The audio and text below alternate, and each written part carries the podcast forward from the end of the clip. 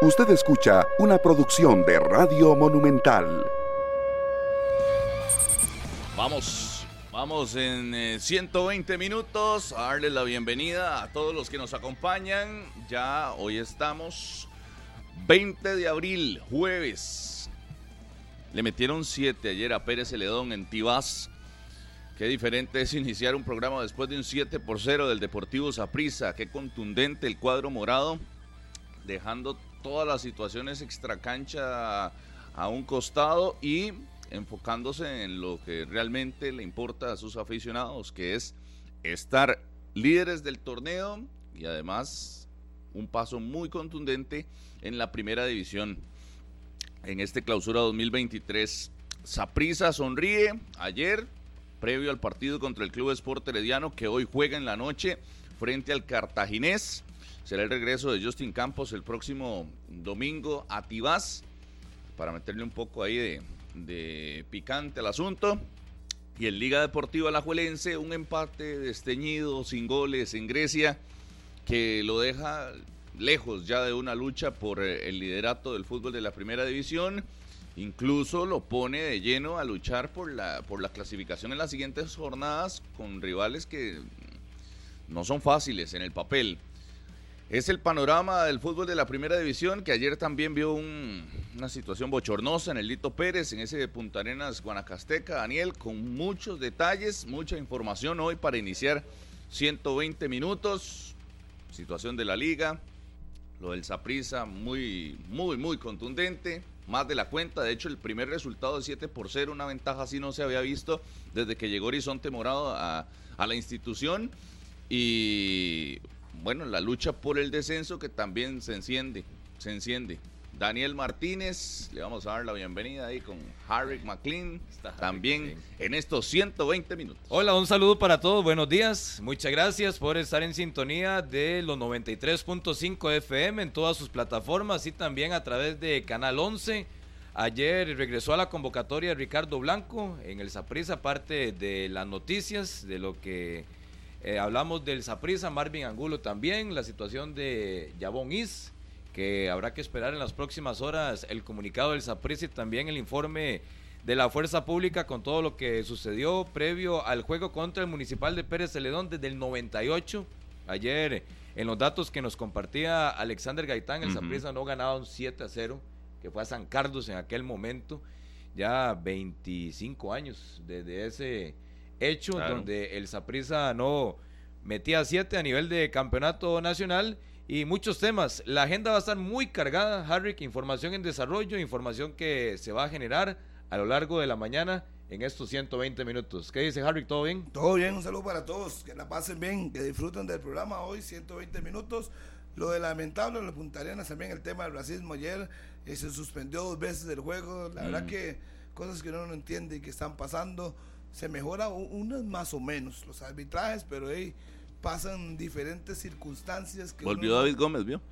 Sí, volvió Víctor Ramírez del pasado martes allá en Guapeles y si obviamente se volvió Ramírez, era automático que David Gómez iba a regresar. Entonces fueron sancionados. Y bueno, en buena hora por eso, lo de Guadalupe, y lamentablemente yo creo que sí está oliendo al lirio. No, no veo forma que se pueda salvar. Si ayer su oportunidad era en su casa ganar, y termina perdiendo. Yo creo que ya lo de Guanacaste, lo de Santos, el mismo Grecia, están prácticamente salvados siempre y cuando cumplan la regla, ¿verdad? Sub 20 porque pueden perder puntos por eso. Pero bueno, vamos a ver qué pasa, vamos a ir poco a poco desarrollando, pero el 7 a 0 fue demasiado escandaloso. Se me venía un aficionado que por qué no renuncia a Marín. Eh, al final es un, partido de esos que uno dice, bueno, un mal día, digamos, porque nunca le han metido 7 a Marín como técnico. Cuando, cuando hay un 7 a 0, para mí es más de actitud. Es que es mucho, está bien perder 3-0, 4-0. Y Zapisa tampoco fue que fue una máquina de hacer fútbol y que se le fue encima, no. Con lo normal. No, si es una máquina, Harry. Sí, sí, pero me refiero que ayer no fue que Zaprisa doblegó al Pérez y lo metió atrás, no, no, jugó a lo que normalmente juega. Pero efectivo. Muy exacta. Contundente. Muy contundente. En eso sí estamos de acuerdo. Y bueno, No, y además también en un desorden. O sea, usted vio cómo tomaba la zona defensiva de, de- de Pérez de León en algún momento. ¿eh? Porque usted Parecía- dice, me sí, llevan tres, me encierro. exacto. Pero no me pueden agarrar la zona defensiva así como la agarraron en el, en el segundo tiempo. Sí, sí, es que lo agarran y uno dice, pero es que esa prisa llegaba, tocaba, hizo variantes. Más bien yo pensé que iba a bajar el caudal futbolístico del Saprissa con los cambios que hacía. Pero qué va. No, Los hombre. que no están jugando, quieren aprovechar. Y mira, Madrigal, que no ha hecho absolutamente nada en el partido. En las que le quedan, le quedaron dos. Castiga. Y las mandó a guardar. Entonces, ni con San Josep Delgado se pudieron salvar. Fue un equipo, yo diría que sí, falta actitud. Pero falta por eso yo le digo, llevan cuatro o tres. Tres y ya usted cierra. Y usted dice, ya atrás. aquí no vamos a ganar, aquí es que no nos metan tantos. Claro. Pero a como Saprisa tomaba la zona defensiva de Pérez, Sí, muy malos era ubicados. o falta de actitud, porque yo no creo que Marín no lo haya identificado. Probablemente Marín daba algunas indicaciones, pero la actitud de los, de los futbolistas sí me parece que, que fue otro tema. Igual entiendo que viajaron las cinco horas y todo, ¿verdad? Y que no, no, no, no tuvieron el descanso un día antes eh, de, cruzar el cerro. siete, tampoco. Pero exactamente, Tampoco. es innegociable todo eso. Y también lo que dice Marín en la conferencia de los jóvenes, de, de que tú que apostarle porque está cumpliendo la regla, me parece que el mismo cuerpo técnico se mete en ese problema y lo deciden en su momento porque ya desde, desde la jornada 1 sabía cuáles eran las reglas del juego. Sí, ahora le decía a un amigo que me decía, pues que por las reglas, no sé qué, pero usted tiene 22 fechas para Claro. poner. No tiene por qué estar corriendo ya. 90 minutos, no tiene que ponerlos todos al mismo tiempo, con uno. 45 Y, minutos. y- y además, eh, nada más para, para dejarlos a ustedes también.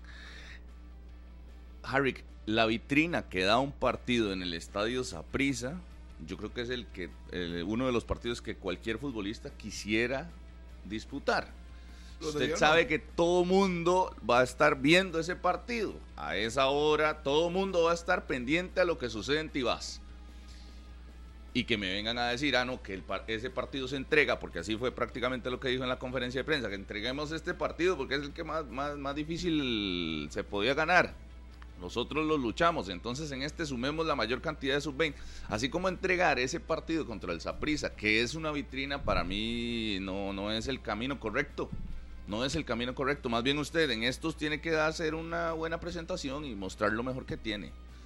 Eh, se equivocó Pérez y el Saprissa igual. Se puede hablar un montón de virtudes del Saprissa que tiene a jugadores en muy buen nivel. Mariano Torres es impresionante, pero, pero sí, en Pérez Celedón, por lo menos en algunos detalles, decisiones malas, actitud pésima y eh, no sé, nunca puso ni las manos ayer en Tibás. Eh, lamentablemente, ni las manos, esa es la palabra certera. Pero es que, bueno, perdón, pero buenos días a todas y a todos. Pero encerrar el 7 a 0 de Saprisa Pérez, solo en decir que Pérez Celedón, lo malo que hizo Pérez Celedón, yo creo que es quitarle mérito al que acaba de ganar 7 a 0. Digamos, el- Nadie- está bien que el Pérez. Celedón, que el Pérez Celedón, como sea. Yo creo que aquí, más allá de lo que dejó de hacer el Pérez Celedón, para mí es la contundencia que tiene este Saprisa, la forma en la que está encarando el cierre del torneo del Saprisa. Me parece que aquí hay que hablar de un equipo que no está tomándose a la ligera todo lo que hay al- en, el, en el entorno. Por ejemplo, ayer el Saprissa juega sabiendo que la liga había empatado, sabiendo que si ganaba, ratificaba clasificación. Ya es el primero que clasifica oficialmente a las semifinales. Y no solo eso, sabía que si ganaba, prácticamente el primer lugar, no por puntos está consumado, pero, pero podría consumarlo. ¿Y cómo? Con los goles. Hoy Saprissa es el equipo más goleador del certamen y eso es casi un punto más de la situación que tiene.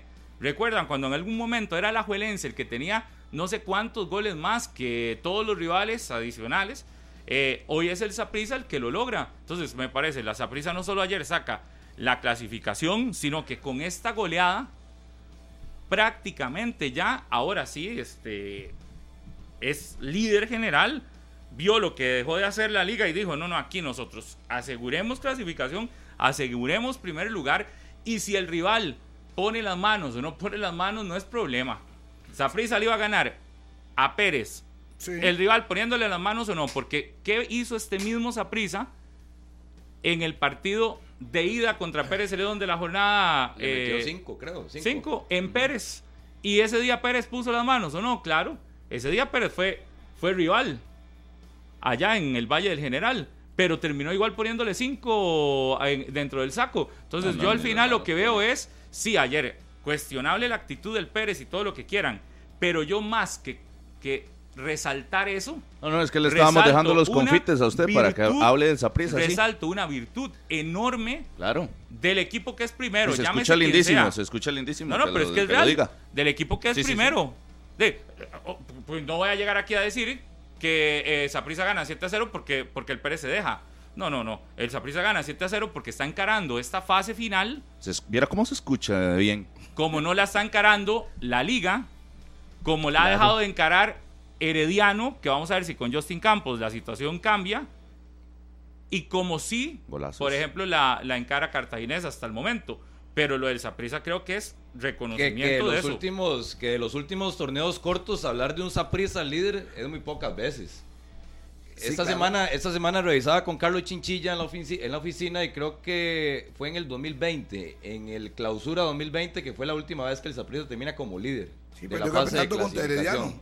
De la mano de Medford y Jafet, si no me equivoco. Que era con Centeno en ese momento, que era el técnico del Saprissa que termina como líder Perdió dos de la finales. fase de clasificación.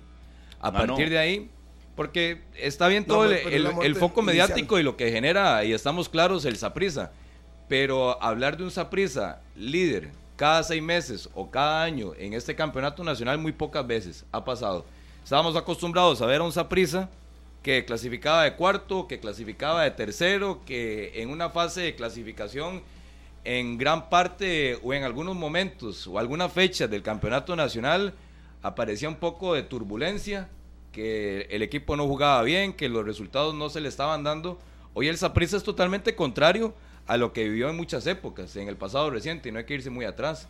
Hoy el Saprissa está cerrando con buen nivel, con buenos números, con un equipo base, que ayer lo decía Vladimir Quesada en la conferencia de prensa, y además toda la estadística que avala lo que estábamos observando del Saprissa en el terreno de juego.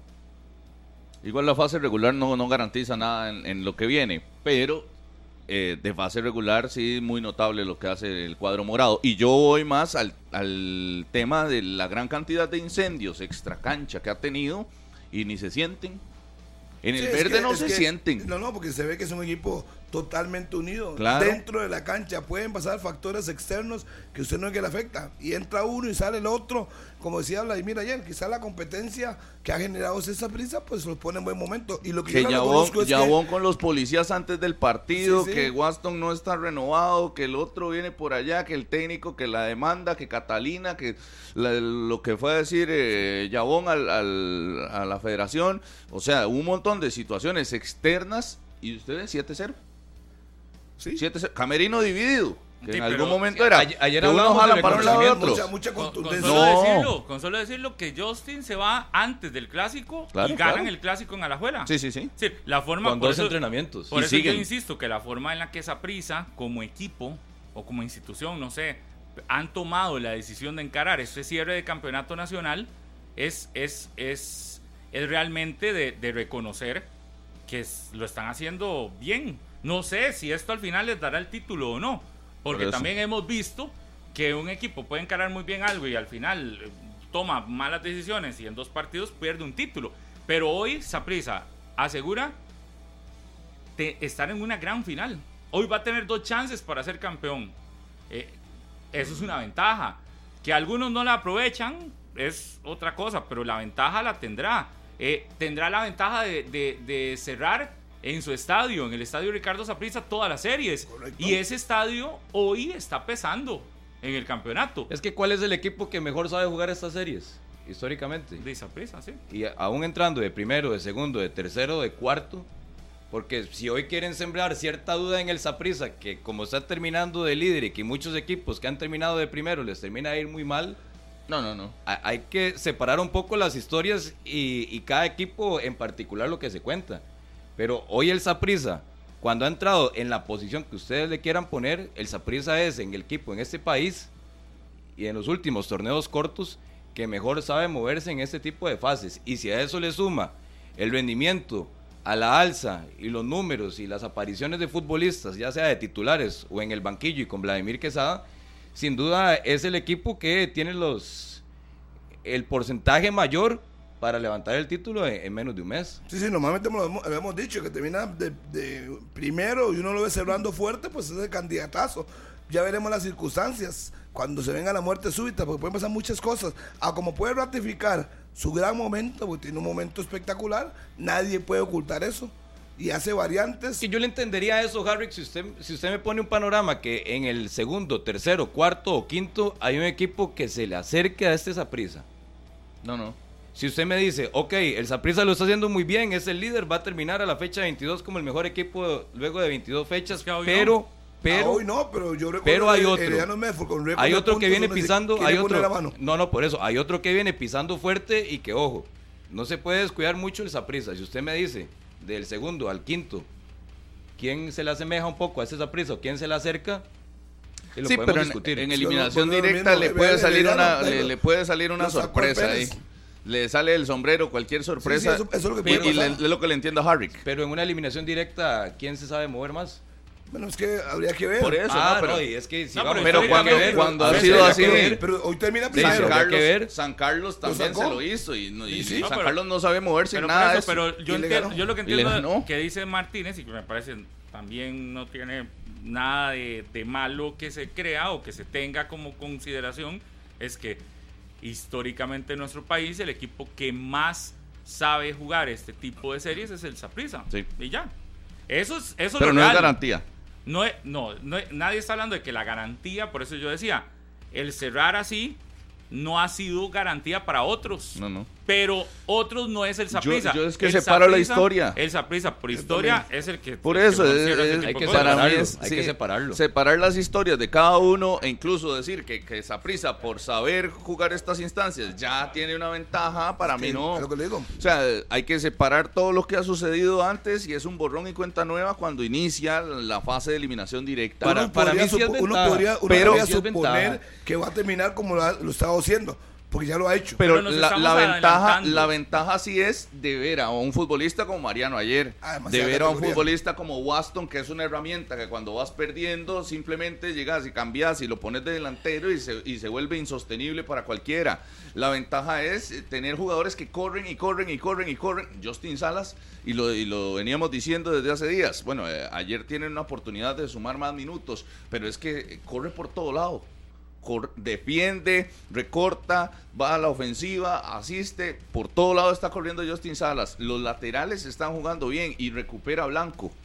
y Eh, cambia. la- y pone uno y pone el otro y le, y le a, a. Chamorro, usted lo vio ayer, Chamorro. O sea, estaba ganando 7-0 y tapadón por allá para mantener el, el cero. Por eso aquí lo importante es destacar lo de hoy del Saprissa, de 24 puntos posibles, ¿verdad? 8 jornadas llevamos de la, Correcto. de la segunda vuelta. Saprissa tiene 19 puntos, llegó ayer. Mm. 19 puntos de 24, son muchos puntos. Eh, el porcentaje de rendimiento es alto, el porcentaje de goles anotados es alto, y si en la primera vuelta se le daba un reconocimiento eh, amplio a la Liga Deportiva Alajuelense por lo que estaba haciendo en, en ese momento, yo creo que hoy también hay que hacerle entonces esa consideración a que el Saprissa es el mejor equipo, muchas gracias Chirita, de este, bueno, no, no es el mejor porque hoy el Cartaginés podría superarlo en caso de, La de- segunda de vuelta. victoria en la segunda vuelta, pero es uno de los mejores equipos de la segunda vuelta de nuestro torneo, con números buenos, con, con números no solo de victorias, de goles anotados, de goles recibidos, que no es tanto, y, y con un, y con un momento que yo creo que también hay que reconocer, que es cambio de técnico, eh, situaciones a lo interno del equipo, que todas se han ido sorteando y que usted no ve eh, que eso esté golpeando a lo interno a un, eh, a- un equipo que sabe qué es lo que está haciendo, liquidando sus juegos en el momento en el que los tiene que liquidar. Y si no los liquida, al menos no permite que se le vayan o que se le escapen. Eh, por ejemplo, el- la situación más clara es la del partido contra el Cartaginés del sábado anterior, que parecía que el Saprissa lo podía perder, pero su reacción es, es una reacción Con buena 10 hombres. y es una reacción que a todos los demás les, les vuelve a meter esa presión de que con el Saprissa no es tan sencillo eh, terminar de sacarle tres puntos. Y eso sí cuenta, yo creo que para la hora de hacer un análisis para semifinales. ¿Cuál equipo es más difícil de ganarle? A hoy está siendo más difícil Saprissa. Igual a como el Cartaginés está, está siendo difícil en esta segunda vuelta. No le digo, Son es los que dos equipos más difíciles de ganarles. Cartaginés y la Liga lo tuvieron con, jugando contra 10. O sea, Exacto. 10 tenía. Y, y estaban ganándole el partido. Le estaban ganando y jugando contra 10 con una expulsión. Y eh, fue la de Guzmán. Y aún así logró Saprissa darle vuelta al asunto, irse al frente y empatar el, el juego. Sí, sí, no, nadie puede esconder el buen nivel que tiene a pesar de todo lo que ha pasado. Dentro de la cancha se ve un equipo muy unido. Es que en la cancha se ve. Entra uno, sale el otro y quiere hacer Eso es más. adaptación, jerarquía y una cabeza pensante en el banquillo. Cuando hay partidos así. Y, y sabe Porque que. hay partidos, Rodolfo, como el de Ajá. ayer, que es una fiesta total, que es un paseo. Pero usted dice, paseo. vacilón, No es normal. Como ayer es un paseo. Pero el sábado en el Fello Mesa fue totalmente lo contrario. ¿Y qué es lo que le dicta la línea del juego? Que tal vez Vladimir no tiene que decirle mucho a los futbolistas porque de una vez saben a lo que se están enfrentando y el partido que están viviendo. ¿Y qué es lo que sucede, por ejemplo, el sábado anterior en, en Cartago? De a la, a la habitual, a la fija. A Kendall Waston empezar a meter al rival Claro. en el último, en su área y a partir de ahí, es que hemos visto distintas versiones del Saprissa.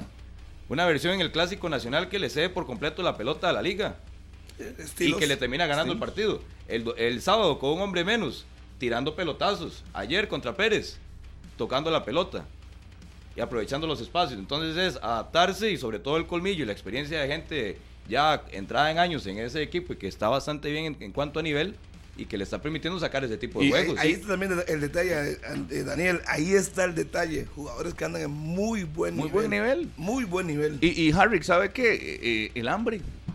Porque ayer usted decía, mira, el partido está resuelto. Ya le digo, 3 a 0, empezando. ¿Qué llevan? ¿30 minutos? ¿Llevan 3 a 0? Ma- sí, al yo 26, creo que por ahí andaba, yo- 26, por ahí. al Ah, 30. Sí, 30 3 0. Póngalo así. Y usted dice, mira, ya, ya el partido está ganado. Ah, no, pero el que está viendo el partido se da cuenta que se empieza le. Es más, se lo dije en la transmisión. Si no se reagrupa, pues le van a meter 5. Por eso, por eso. Pero usted dice, decisión de Vladimir, puede ser. "Ey, descansen figuras. Tenemos el partido contra Heredia. Descansemos figuras, bajamos el ritmo y tranquilo. Y Ok. sacó a Kendall y a Mariano. le da descanso de figuras en el segundo tiempo, pero eh, el equipo sigue atacando y sigue atacando y sigue buscando y sigue buscando. ¿quiénes No el hecho de cambiar. ¿Quiénes entraron? Exactamente. Los que no están jugando y saben que tienen Sí. una responsabilidad enorme. Sí, todavía. pero en la liga, en la liga llegan, por ejemplo, eh, Tejeda, llega Góndola, llega el otro, y los cambios, ¿qué? Perdón por la comparación, pero eh, si, si, en, si en Saprissa llegan y los cambios y te siguen con el mismo nivel arrollador y el hambre de meter uno más, uno No, más, hoy- vamos por siete, y casi meten el ocho, y Mangulo se comió el, el nueve, creo. Eh, Hoy, hoy en la liga se desean por lo menos la mitad de la contundencia que tiene el Saprissa. Claro. A hoy, con lo que estamos viendo. Y más adelante vamos a hablar de la liga. Pero hoy, la liga, y si quieren a- aprender o a tener un ejemplo de contundencia y cómo no hay que detenerse en un juego, tienen que ver el partido de ayer del Saprissa. Y se los pueden poner, porque hoy la liga es uno de sus grandes problemas. Eh, la y contundencia. se desea por lo menos la mitad de la contundencia, que es donde se nota el equipo que es Saprissa como lo dice Rodolfo, y con un 3 por 0, con un 3 por 0, en cualquier cancha de la primera división en este país, ¿qué esperamos? Sí, sí. Relajación. Ya. Exacto.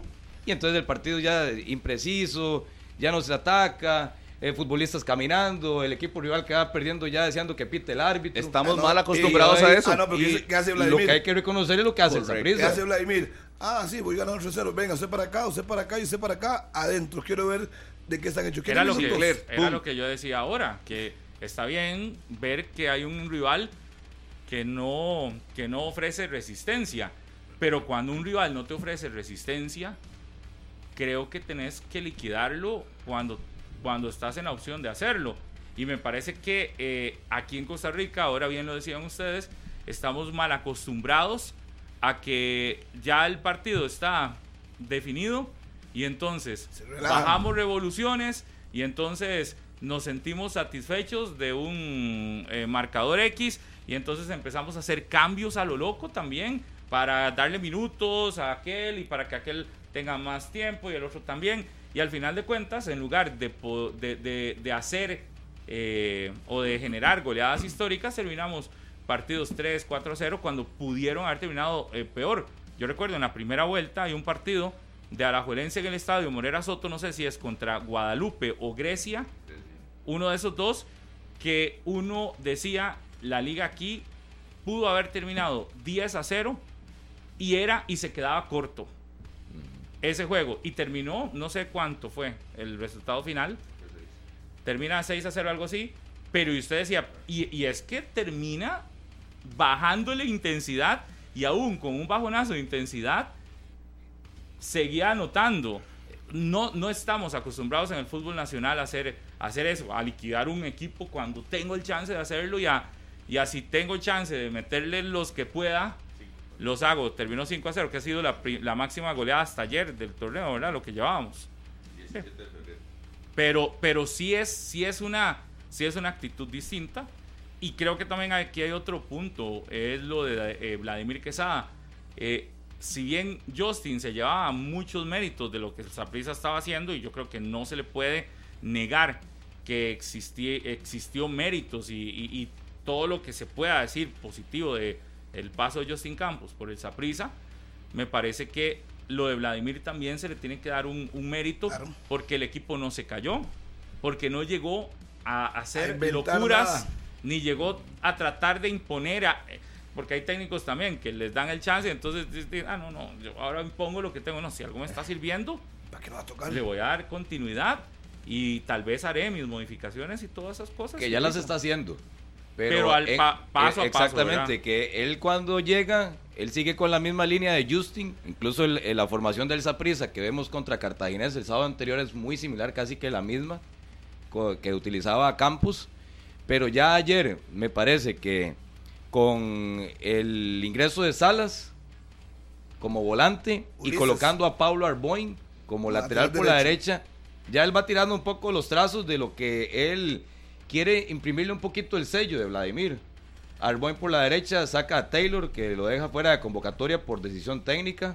Arboin como lateral. Para decirle, papito, usted no está solo aquí. Porque ayer, sinceramente, lo que yo esperaba era la línea de 5 y colocando a Salas como, como extremo por derecha. Pero no, colocó a Salas con Mariano y con Ulises. Claro. ¿Qué es lo que pasa? Que Ulises sale lesionado al minuto 21 y al que sumas a Sinclair. Porque ya igual, Vladimir estaba observando que el Pérez no tenía absolutamente nada y lo más fácil era colocar otro volante, pero no se saca el volante lesionado y coloca otro delantero, lo que provocó que sacara a Madrigal del hombre más en punta, lo coloca abierto, retrasa a Álvaro Zamora y deja a Sinclair como el hombre más adelantado, que ese tipo de, elementos o decisiones es lo que ya se va viendo el cierto cambio o algunos rasgos que quiere Vladimir Quesada en esta prisa para el cierre. Y, y, es que Daniel, yo le he visto formaciones diferentes en todos los juegos. Y, no solo por hombres, sino también por posicionamiento. A Arboin de defensa central, a Arboin de lateral, a Salas de lateral derecho, a Salas de volante, a Warren Madrigal centralizado, a Warren Madrigal abierto. Eh, decisiones que ha tomado Vladimir que yo entiendo y muchos tal vez decían, no, es que se va a agarrar de la base de, Justin. Pero yo lo he visto tomar decisiones y, y, lo he visto utilizar su equipo de diferentes formas esa línea de tres con cuatro. o, yo no sé con qué, con qué puede jugar Saprisa. A veces juega con uno, a veces juega con, otro sistema. Y, se lo hemos visto a Vladimir. E, esa capacidad la genera para mí el conocimiento de una planilla, el conocimiento de los futbolistas también, que, que se ganó el Saprisa. No, la preparación, que tiene preparación. todo lo que le ha pasado ha demostrado que también ha ido aprendiendo con el paso del tiempo ya fue campeón, ya va madurando, ya lee bien los partidos Vladimir y hace los movimientos que tiene que hacer. O sea, hay que reconocerle que él se ha preparado también, se ha preocupado por mejorar y tampoco hace lo que era. Pero recuerde que él no sale por malos resultados del Saprisa.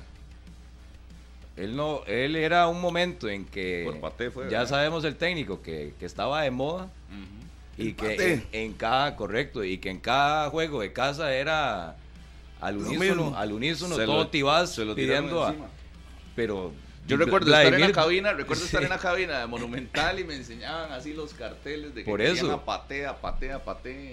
Estaba usted narrando, Harry, y en ese tiempo, en esa época, le enseñaban a, a usted los carteles y se volvían a la cabina todos pidiendo a paté. Sí, y era Sí, Vladimir el entrenador. Tampoco es que él deja el equipo en llamas y que lo sacaron por la puerta de atrás. No, no. Eso fue Ay. por, por una decisión y por mucha presión del aficionado del Saprissa que querían a, a Centeno antes que a Vladimir. Sí, porque es un ídolo. El pate, pero hay que Pero, reconocerle, al momento ha, ido poco a poco, a veces modifica, sorprende con los Arboin. Y yo, pero es que se entra muy mal Arboin. Pero el hombre cree en su capacidad de marca y lo pone y le cumple. Y ayer en un desdoble, el primer gol de Zamora, hay que reconocer la velocidad de Arboin, donde sirve la bola hacia atrás, el pase, la muerte. Y, Ve, ese y es otro. gol. Así como digo que Justin Salas corre todas, Arboin corre todas a morir. Tiene una buena condición física. Tal vez esos es dos no, son los mediáticos, ni son el jugador del partido No, en todas las fechas. Para Pero corren. Cuando se- para ser usted jugador del partido o cualquiera que no Yo sí siento Mariano. que lo, que lo expone un poco más en cuanto a tarjetas, a colocarlo como lateral. Sí, lo Porque mano tiene mano. más juego, Sí, tiene más. más libertad en el sentido de que no va a estar tanto como en una zona muy específica, sino que en ocasiones tiene que sumarse al ataque, tiene que regresar, Claro. tiene que estar marcando a mucha gente y es donde hemos visto que en ocasiones Arboin con amarillas le ha costado controlarse. Y es Llega lo que tarde. imagino ha tenido que hablar Vladimir con Arboin si lo va a empezar a utilizar o lo va a seguir utilizando como lateral por la derecha. Yo creo que Vladimir dirigió a Santos, ¿verdad? Si no me equivoco. Tuvo Arboin. Yo creo que No. ahí, Vladimir no dio a, Vladimir a Santos. un momento. No, yo creo que En un no. momento determinado. Yo creo que ya la- había trabajado con Arboin. No, no recuerdo exactamente. Lo que dónde. pasa es que si usted tiene esos tres, a Fidel, a Waston y a Arboin, o juega línea de tres, o busca ver dónde los pone, porque los tres tienen que ser titulares. Lo del Saprissa es todo, todo en lo deportivo, buenas noticias y todo positivo. Pero no se puede dejar de lado jamás lo que está pasando con un futbolista que últimamente se ha convertido en el, en el tema distractor externo del Saprissa, ¿verdad? Eh, primero, la situación de, de la discusión con Justin y el cambio de entrenador que se da a partir de esa situación. Y luego, lo de ayer, que no se puede pasar por alto también. Es decir, que el hecho de que hoy el Saprissa sea líder y de hecho el hecho de que el Saprissa haya ganado ayer como ganó, no se puede tapar que antes del inicio del juego, eh, de nuevo, el jamaiquino, Javon East, es, es, Figura es centro de la polémica por un enfrentamiento con oficiales de la fuerza pública, al punto de que eh, ayer escuchaba el audio del ministro de Seguridad, nosotros estábamos en vivo en conexión en un corte comercial, escucho el audio del ministro, del viceministro de Seguridad, y yo decía, pero esto, esto parece risible que esto esté pasando, que haya sucedido. Y donde el, eh, el encargado de seguridad decía, creo que es el viceministro, un saludo para. Jaime Cibaja y para el periodista Jaime Cibaja y para don Paul Ulloa, que ambos me lo mandaron el audio y yo escucho y, y yo decía, pero ¿qué es, ¿qué es esto? Es decir, queda uno más bien con, con la duda donde dicen, y no lo detuvimos, no se hizo la gestión de detención, Por, por pura vida. digamos, pero se va a seguir todo el procedimiento y esta mañana eh, tenía la información que eh, que se podría emitir hoy un informe, me decía Stefan Monge, sobre el caso. Eh, Sí, el mismo viceministro lo, lo anunció lo en el dijo. audio, sí. Que iban a hacer un informe. sí, a ver, a ver si se, a ver qué medidas se toma. Un parte. Ya, ya el, el- Si se le abre una causa. Se las- serán las autoridades las que definan cuál va a ser las medidas legales ya en el tema meramente de la situación de ayer, las que informen qué, qué es lo que se va a hacer. El Saprisa también ayer comunica que va a tomar alguna decisión a raíz de toda la investigación que se está dando. Pero, y, y que todos estamos a la espera a ver qué sucede. Pero yo creo que poco bien le hace al equipo estar envuelto en situaciones de así, con un futbolista que lo primero tiene todo su derecho en la situación de Justin, tiene todo su derecho de reclamar y de llevar la instancia a donde, a donde corresponda. Y eso no estoy diciendo que esté mal, eso está bien, él, él tiene todo su derecho y tiene que demostrar lo que denuncia. Separar las cosas. ¿verdad? Ya denuncia la situación y todo eso está bien y tiene que demostrarlo y, todo el asunto. Y el Saprissa ha sido eh, contundente de apoyarlo. Pero recibe ese apoyo por parte de la institución y ahora mete a la institución en una bronca de estas innecesaria. Cuando más bien el Saprissa le ha estado colaborando, le ha estado llevando el caso, le ha estado acuerpándolo. Está metiendo las manos al fuego por él y cojo, con un, con un montón de dinero de por medio ahí, con la demanda que podría venir por parte de Justin Campos. Y con el agravante de que algunas declaraciones que supuestamente el jugador da cuando va a las audiencias que se programan dejan mucha duda según lo que ha dicho la parte demandada, ¿verdad? Que es la defensa de Justin Campos. Los abogados de Justin, sí. Y entonces los abogados de Justin sale, sacan a la luz de la supuesta eh, declaración o de la declaración que da Javon en, su versión. Y si es así, usted termina diciendo, mire, eh, ahí va, ¿verdad? Y el Saprissa sigue y, va, y va a mantener su posición porque el Saprissa no lo hace por el jugador, lo hace por la convicción que tiene de mantener sus ideales eh, a los que está dirigido el equipo. Pero yo creo que también aquí el jugador tiene que, que poner de su parte y no puede estar metido en una bronca así, ni meter al equipo en una bronca así como esta la de anoche, ¿verdad? Comportamiento, porque lo que reportan es que hay una Sí, tiene más, más portadas y noticias en los periódicos por cosas extrafutbolísticas que por sus goles, la verdad. Y aunque yo lo respaldaba a nivel deportivo y me parece que tiene gran talento, eh, no le hace para nada bien al, equipo. O sea, más bien lo enreda. Y yo, ojo, ayer salía aquí en Yepa a defenderlo ahí, de que en el Santos de Guapiles. porque no sabemos por qué pasó eso. O sea, ni que usted estuviera así como que tocaba el techo, va a ir a pegar a un policía así porque no, sí. No, por eso yo no entiendo. Algo tuvo que haber pasado. Empujas a un policía. O sea, ¿Y, ¿Por qué? ¿Y qué será? ¿Que iba tarde? No sé. Iba tarde a la concentración o a la hora citada en el estadio. Por eso, pero es que, yo no, yo no, yo tenemos claro. Lo único que se tiene claro es la, versión oficial que da y que no tenemos por qué no creerle a la versión oficial que da el Ministerio de Seguridad. Y el Ministerio de Seguridad es el que abiertamente explica qué es lo que pasa. Insultó y empujó eh, y, empujó por el chaleco a, oficiales de la fuerza pública. O sea, no, yo no, no entiendo una justificación para eso. No entiendo. No. Eh, pues, Todavía un aficionado, usted me dice, no, es que el aficionado está encima. pero que, un, policía no va a venir a donde uno a, gritarle algo o a, molestarlo. tal vez es que ya lo que ha sucedido en las últimas semanas ya lo ha superado mentalmente a él. que, no, ha recibido tal vez el acompañamiento psicológico. Sí, porque gracias. habría que ver también qué tan preparado está, está él mentalmente para sobrellevar todo lo que está viviendo en las últimas semanas. Y es ahí donde ya en la parte psicológica tal vez puede ser una persona y un futbolista que ya lo superó. La situación ya superó a Jayvon y es donde está teniendo ese tipo de consecuencias que le siguen afectando y mucho a nivel de imagen, a nivel personal y sobre todo a nivel institucional. Claro, a Saprisa. Por eso es lo que habría que ver qué tanto lo está acompañando el Saprisa en la parte psicológica y personal. Sí, sí, yo me y, ojo, esto, esto no, es, no es nuevo. No sé qué fue lo que pasó, así es que hay una versión, hay que escuchar la otra para poder digamos, No es nuevo, en San Carlos no salió bien. Nada más eh, voy, a decir algo, Harry. No es que hay una versión, hay, una versión oficial que igual se le puede dudar o no, cada quien querrá, pero es una, una versión del Ministerio de Seguridad Pública, no es una versión como del hijo de vecino de allá. No, no, yo hay una visión, pero nada más para terminar de aclarar, porque yo para que usted aclare su punto, pero nada más para dejarlo así, no es que llegó un aficionado X a decir algo. Es que hay un viceministro de seguridad dando una versión oficial. Alguno le podrá creer o no, ya eso queda muy en, en, lo que la gente quiera opinar. Lo que sí yo creo que no podemos dejar de lado es que no es una versión de un chisme, no es una, no, es una versión oficial del Ministerio de Seguridad Pública que ayer se da la tarea de hacer público la situación y de hablar no cualquiera.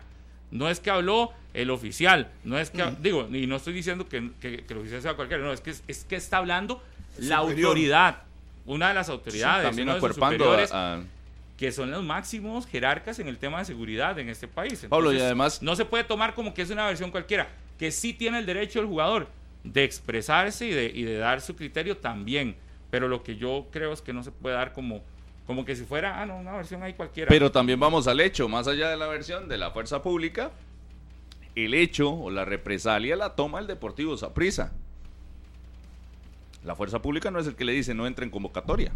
Sí, sí, es que tiene que ser cons- consecuente. Si actúa así con Justin, pues, obviamente tiene que- y están por encima los valores del club, obvio. Correcto. Luego tiene que hacer una, inve- una investigación, a ver qué fue lo que pasó realmente. Pero, Sí, pero ojo, toma la, con Catalina y toma, la, toma la decisión, Saprisa a lo interno, el cuerpo Exacto. técnico, o quien sea que haya tomado la decisión de dejarlo fuera, porque tenía pruebas suficientes Eh, para, No sé. hacer- para tomar una decisión en el momento. yo diría. Dejarlo fuera ayer. Sí. Yo, yo ah, no, diría- de dejarlo fuera ayer. ¿Qué, qué- qué- ¿Qué qué más? más? ocupa? El director de la no, fuerza pero eso fue pública. hasta después, eso fue en el- durante el partido. No, Yo- pero yo- eh, durante a- el partido a nosotros... Lo sacaron desde antes. Pero a nosotros nos llega durante el partido, Sí, probablemente. Al usted muy estuvo pro- calentando. al- Por al- eso, por eso. Sí, imagínese. Ah, pero al Saprissa muy probablemente no le llega igual que a nosotros. Al Saprissa muy probablemente le llega antes y muy probablemente el propio director de la fuerza pública se comunicará con el Saprissa y les dice, mira, acaba de suceder esto y vea que, que, que más bien fueron... eh, Por eso. Dicen ellos que, que lo trataron distinto, ¿verdad? Y que no se le detuvo ni nada, porque a cualquier otra persona, Sí, sí. que igual yo no sé si eso está correcto o no, pero a cualquier otro le hacen eso y, Y si un aficionado se pone a va para insultar a un, se a un oficial y lo empuja por el chaleco, y por supuesto. Ya sabemos cómo termina el asunto. Pero eh, como era eh, East, entonces eh, tiene. Por Pero el Saprissa yo creo que está siendo consecuente con lo que con sus con sus acciones. Si por una denuncia de X cosa actúa de inmediato, creo que por esta hizo bien en actuar de inmediato y me parece que está haciendo no puede no ser consecuente con todo lo que lo que se está viendo. Que el jugador tenga luego el chance de, de- de- de también de dar su versión y que lo tendrá que hacer, porque seguro el Saprissa se lo va a pedir, también, eso está en todo su derecho.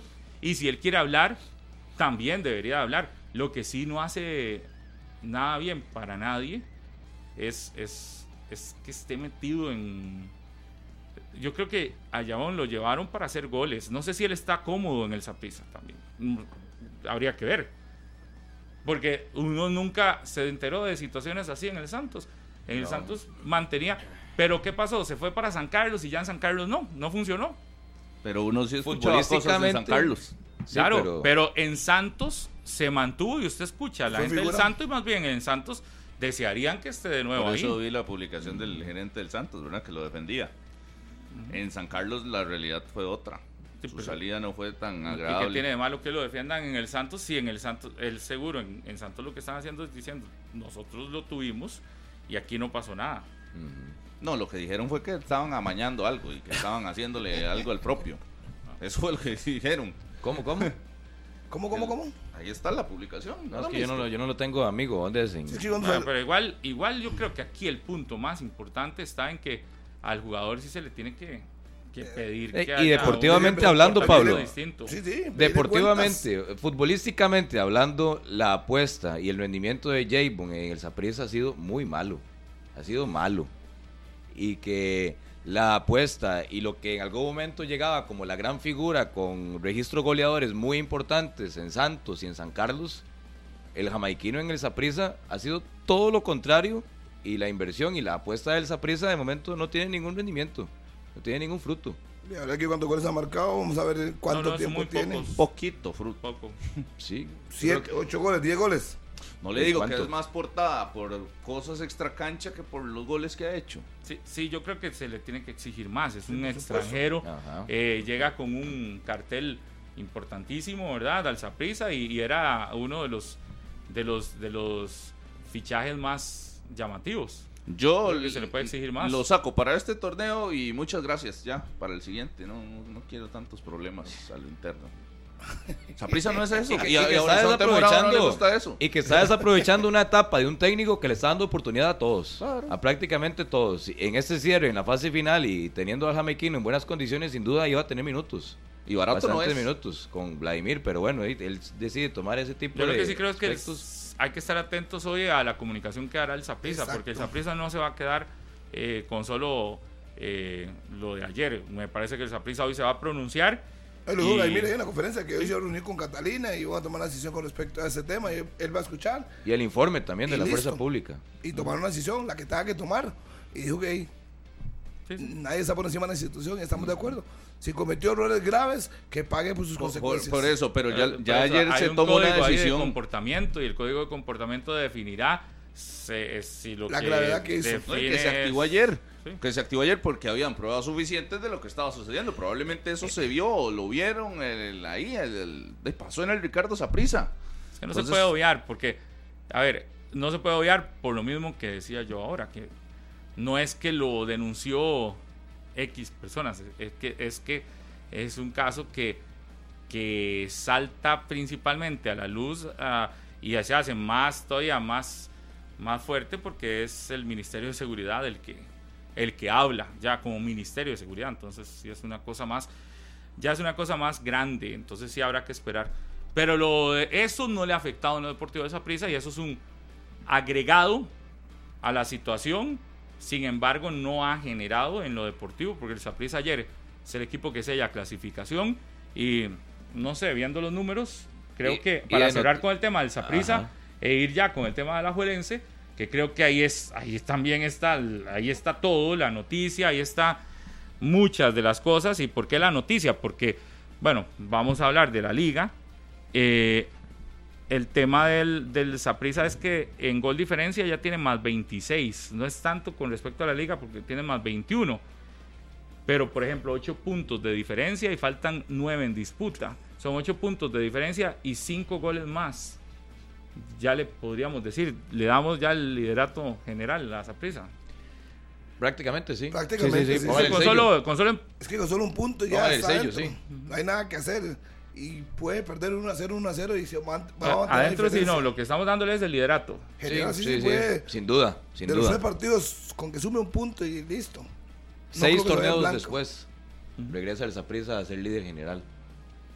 Va a ser el líder general del campeonato. Por El ende, Deportivo Saprissa. tiene 50% del bicampeonato. Solo les hago una pregunta. Hoy estamos fecha 19.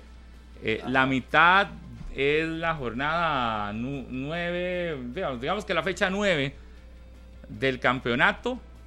¿Quién apostaba porque a la fecha 19 Saprissa iba a ser el líder general? Más bien a la jornada 9 del torneo podíamos casi todos apostar que la liga sellaría clasificación y liderato general por ahí de la fecha 18-19. Vea cómo variaron. Que eso es lo que se decía, que con el ritmo que llevaba la liga en la primera vuelta, a eso de la fecha 17-18 lleva a tener el- en el bolsillo el boleto.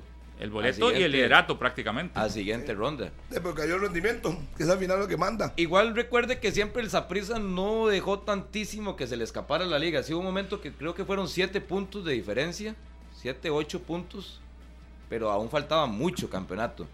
Pero que el Saprissa haya perdido de vista en algún momento a la liga en esta fase de clasificación, nunca No, lo no, nunca lo estuvo perdió. tan lejos. Sí, no, nunca Pero sí había una diferencia Sí, considerable. diferencia seis, ¿Y ¿Dónde está el quiebre? había. ¿Dónde está el quiebre de la liga? ¿Cuándo fue? a partir Del del partido, partido contra con Punta Arenas. A partir de ese momento y en el que empieza a hacer cambios el Por Los técnico Ángeles. por el juego de Los Ángeles le salió tan caro el partido de la CONCACAF. Entonces póngale el nombre al partido de CONCACAF. Oiga, pero pero yo tengo entendido que contrataron jugadores para ese partido exclusivamente. ¿En serio? Contra Los Ángeles. Sí, el otro día lo decía acá, Dardo Mi Milok. Es uno de esos. Para instancias gustó finales y- Para una instancia de ese tipo y para y Que está. por el partido de vuelta que jugó ya le iban a ampliar el contrato a Milok. El partido de vuelta que jugó contra Los Ángeles fue algo increíble para muchos. y más bien Increíble. esperemos a ver si termina este torneo. Sí. En serio. Yo Ayer estuvo en la banca, fue el único que no. Yo No tengo participó. varias cosas de la liga. Hablar de los números de la liga es desestabilizar a la liga. No. La liga se des- desestabiliza sola. Para Carevic, sí. Que fue lo que dijo ayer en la conferencia. Yo creo que no ha habido una conferencia más lamentable en Alajuelense que la de ayer. La de ayer merece todo un, todo un análisis. Y yo no sé si la dirigencia de la liga hoy no está molesta, no solo con los resultados, sino con es terminar de escuchar las justificaciones sin justificación que termina eh, tirando eh, el técnico Mm. yo creo que ya ahí sobrepasa cosas. Vamos al partido, pero sí les puedo decir algo. En la liga tomarán decisiones. de aquí a mañana. Algo. Se decidirá algo. En la liga, a partir del pésimo rendimiento, aquella, aquel discurso que tenían cuando aquí llamó Federico Calderón a decir que la liga tomaba decisiones a pero Hasta que el no final lo del hacía torneo. y que no lo hacía así para que no porque como que si la liga fuera de la dirigencia porque porque este no tiene por qué saber todo el mundo lo que pasa y que todo estaba tranquilo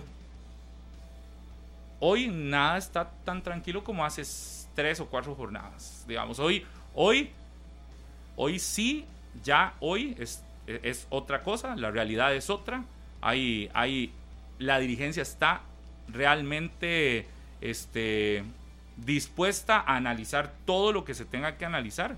Analizarán números, analizarán rendimiento y analizarán los números a partir de esa segunda vuelta, porque no puede ser que la liga sea líder de la primera vuelta y que la segunda vuelta hoy ande por el décimo lugar si, lo hiciese, si se Ajá. hiciese una clasificación solo Noveno, de la segunda vuelta del torneo. No Y- sé cómo no los han analizado antes, pero bueno. Es que yo creo que ya hoy, ¿sabe por qué sí se analiza? Porque hoy, hoy los números dicen que puede hasta quedar fuera, a falta de tres jornadas. Lo bueno es que no se están dejando llevar por la posición en la tabla. Porque hemos visto en muchos torneos, Carevic sí. que ayer lo decía, que lo importante es clasificar o estar de segundos, que eso es lo más. Sí, escuchemos sí, para que vea que no fue, no es cosa de invento nosotros. Ayer usted le hace la pregunta a Martínez. Ayer le hicimos la pregunta a Andrés Carevic, el es, técnico de Liga Deportiva de la Jolense. es la, es el video, es el video. que le consultábamos sobre si ha recibido alguna llamada de atención por parte de la dirigencia, que qué le han dicho de estos números en la segunda vuelta. Le dijeron que no. Él dice, yo ayer sinceramente me Pero- acongojé. Escúchelo cuando le hacen la pregunta al técnico de la liga. Frase 2. Es el video de la frase 2. Del técnico Andrés Carevic. Una vez que concluye un partido donde la Juelense, si hay que ser claro, en el primer tiempo la liga juega que pudo haber liquidado el partido. Lo pudo haber liquidado. Falló y se cansó de fallar ocasiones a gol.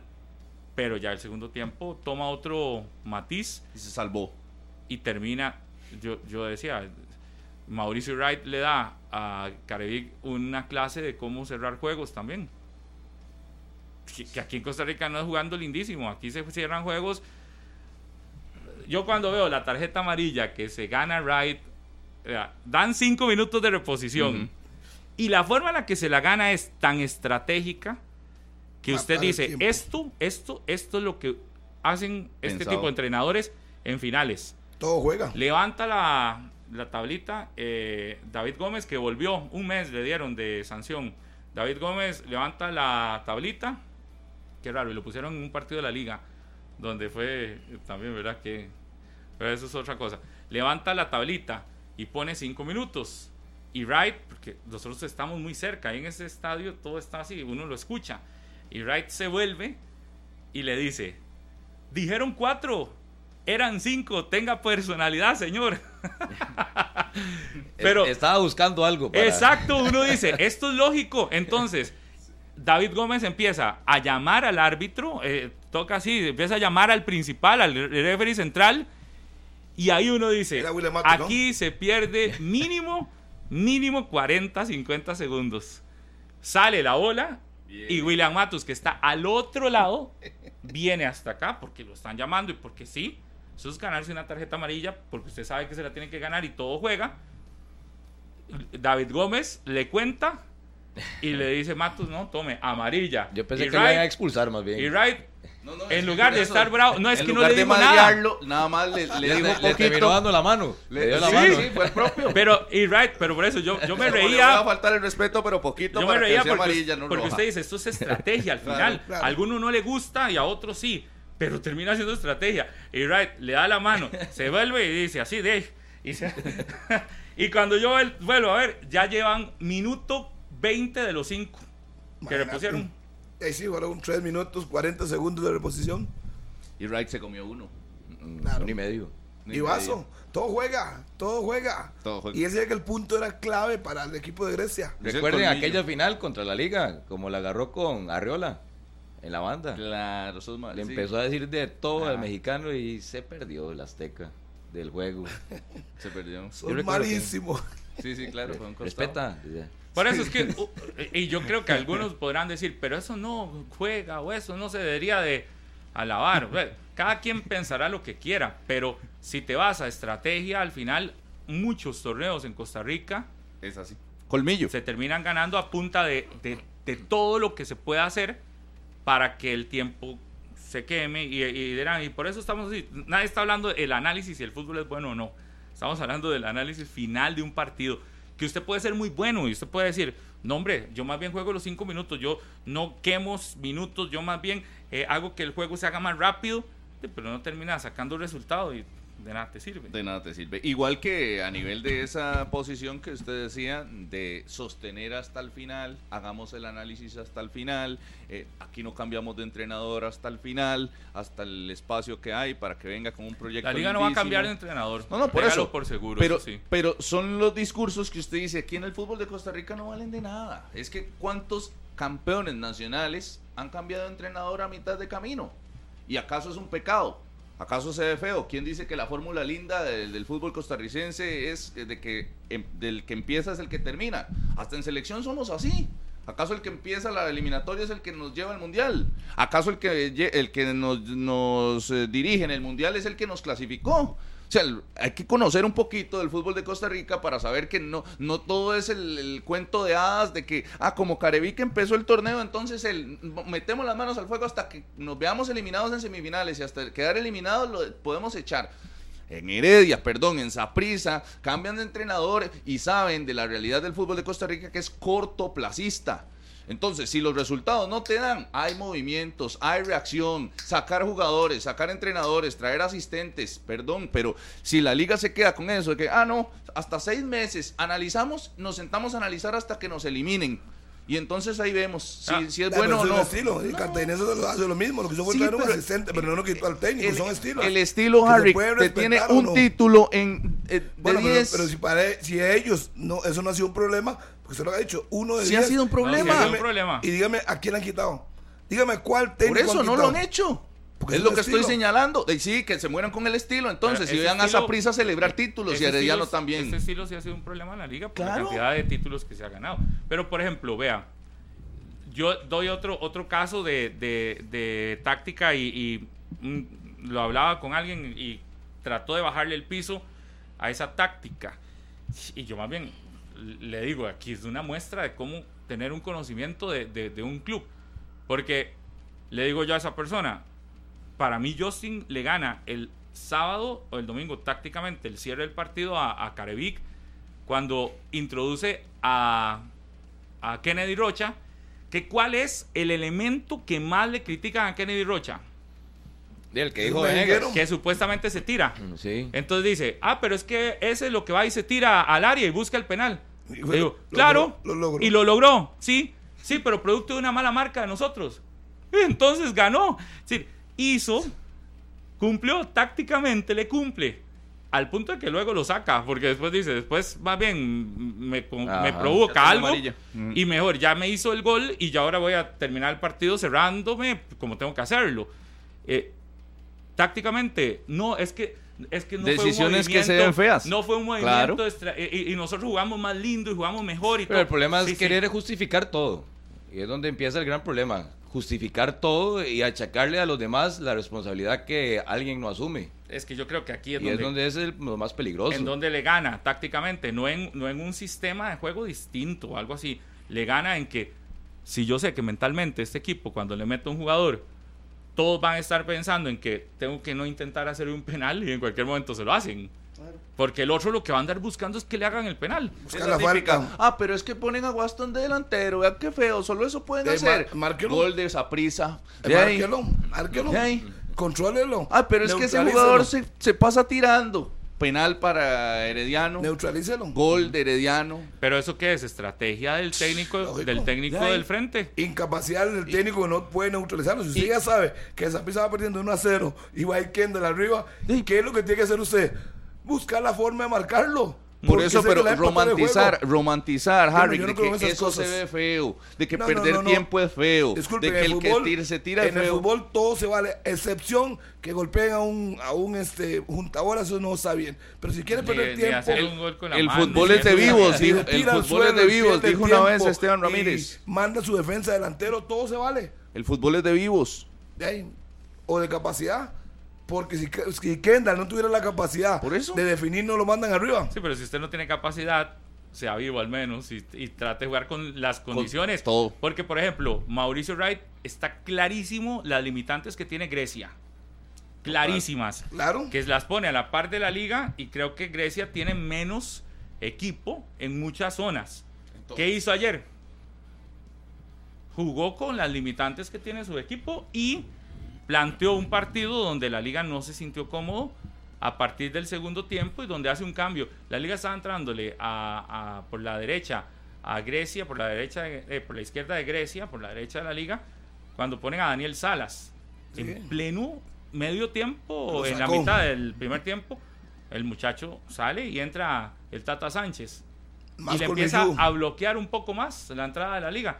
Hasta que en el segundo tiempo las ocasiones no fueron tan clarísimas como en la primera parte. Pero ahí está ya ahora sí lo que dijo Sí. Carevic. Ya está, ya está. Después de la pregunta que le hace Daniel Martínez en la conferencia de ayer tras el partido. Don Andrés, buenas tardes. Eh, Daniel Martínez en vivo para Radio Monumental.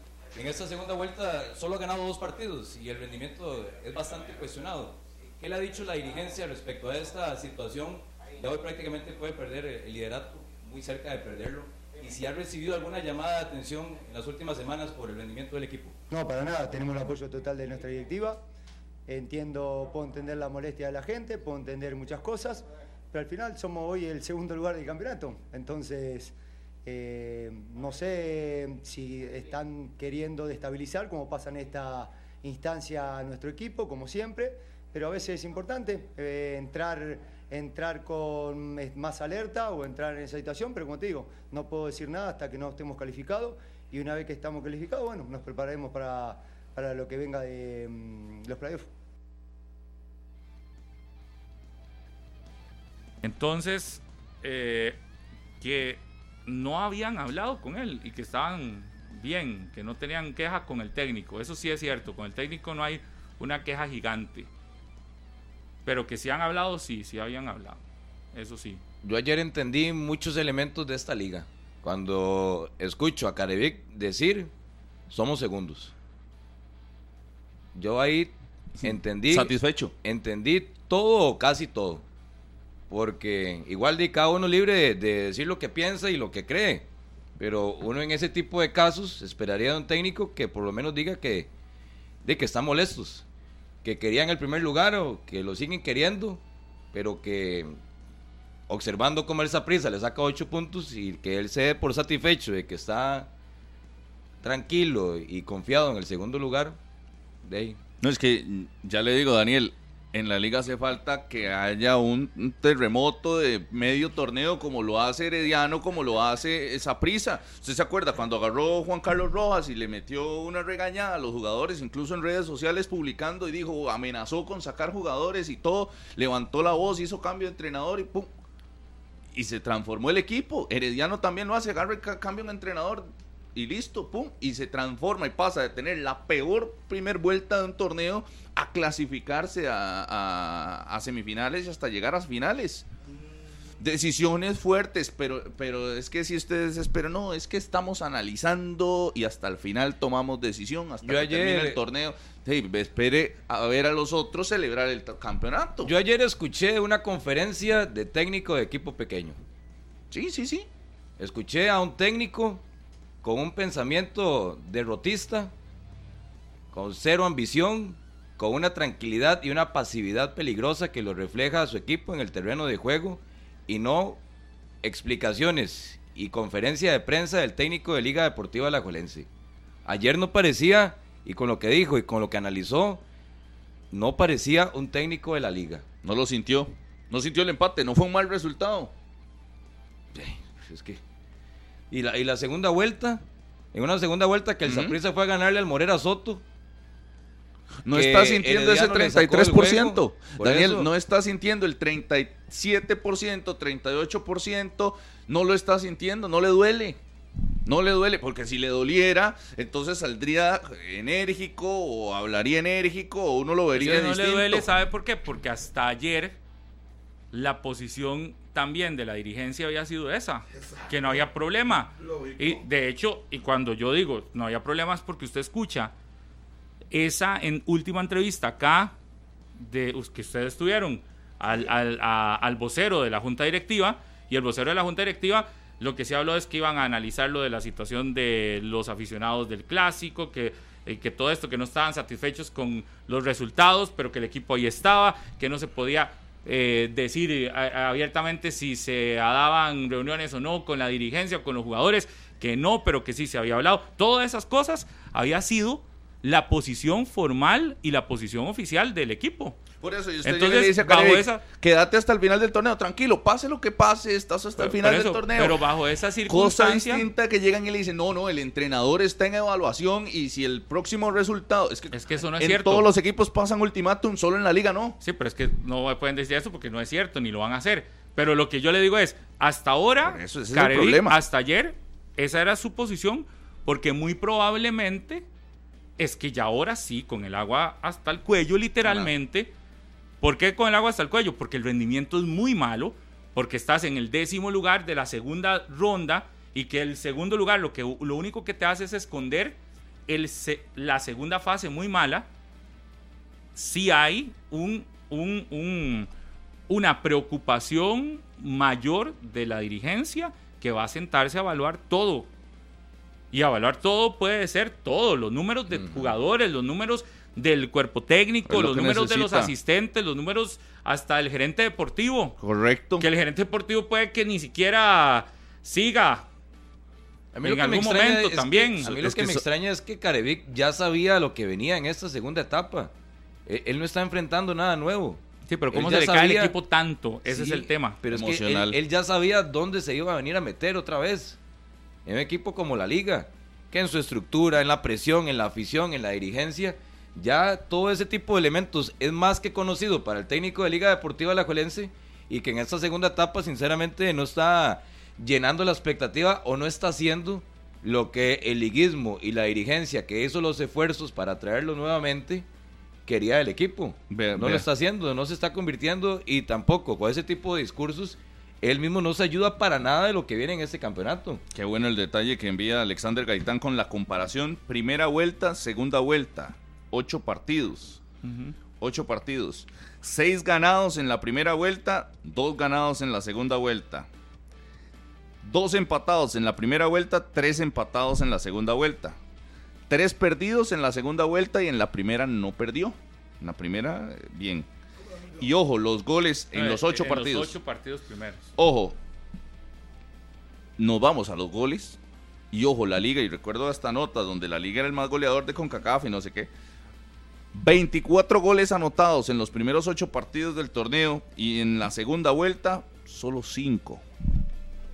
Solo 5 anotados. Y goles en contra, 5 recibió, 5 recibió en la primera vuelta, 10 en la segunda vuelta. Consiguió 20 puntos en la primera vuelta y 8 en la segunda. Pero cuando se le habla de números, ayer al técnico, el técnico lo que dice es que se quiere desestabilizar al equipo, o que esos, o que hay, o que se, o que es común que se desestabilice. Entonces, no, eso es lo que dice ayer. Entonces, cuando le repreguntan sobre qué es desestabilizar, creo que se lo repregunta Andrés González, el colega, me parece que hay una repregunta sobre eso, sobre que entonces qué, qué significa desestabilizar. Eh, esto fue lo que respondió sobre lo que es supuesta, porque ya después lo quiere como arreglar, ¿verdad? Así es como lo arregla eh, cuando se le pregunta sobre eso de desestabilizar. A veces ustedes o mucha gente o la gente o las opiniones valoran nada más el resultado y eso hace que parece que el, que el equipo hace todo mal. Entonces o, juega mal o no, o no consigue resultado o hay muchas situaciones que pasan y sobre todo ya me ha pasado anteriormente que íbamos de líderes muy abultados y había algunas cuestiones en esta instancia, pero bueno, todo se juega también. Eh, pero bueno, a lo que voy es eso, que no está todo mal. Entonces, eh, nosotros valoramos muchas cosas positivas y trataremos de lo que refleja en la cancha eh, ser contundente con el resultado. Y es que cuando se le pregunta qué es lo que está haciendo mal la liga, porque él dice, es que cuando se ven solo los números se hace pensar que todo se está haciendo mal. No, no, no, no. Y que no se ve lo que se está haciendo bien. Tampoco es así. Pero entonces se le pregunta, ¿qué es lo que está haciendo bien o qué es lo que está haciendo mal la liga? Para que él haga una evaluación o un análisis de, de lo que está haciendo mal la liga y que responda a ver qué es lo que está haciendo mal. Eh, y vea, frase 1, lo que responde sobre lo que, qué es lo que está haciendo mal la liga. Y lo resume en una cosa nada más. La valoración que hago de, mm, del partido, de lo que está pasando, creo que estamos haciendo buenos partidos, el equipo está teniendo un buen funcionamiento, está jugando bien.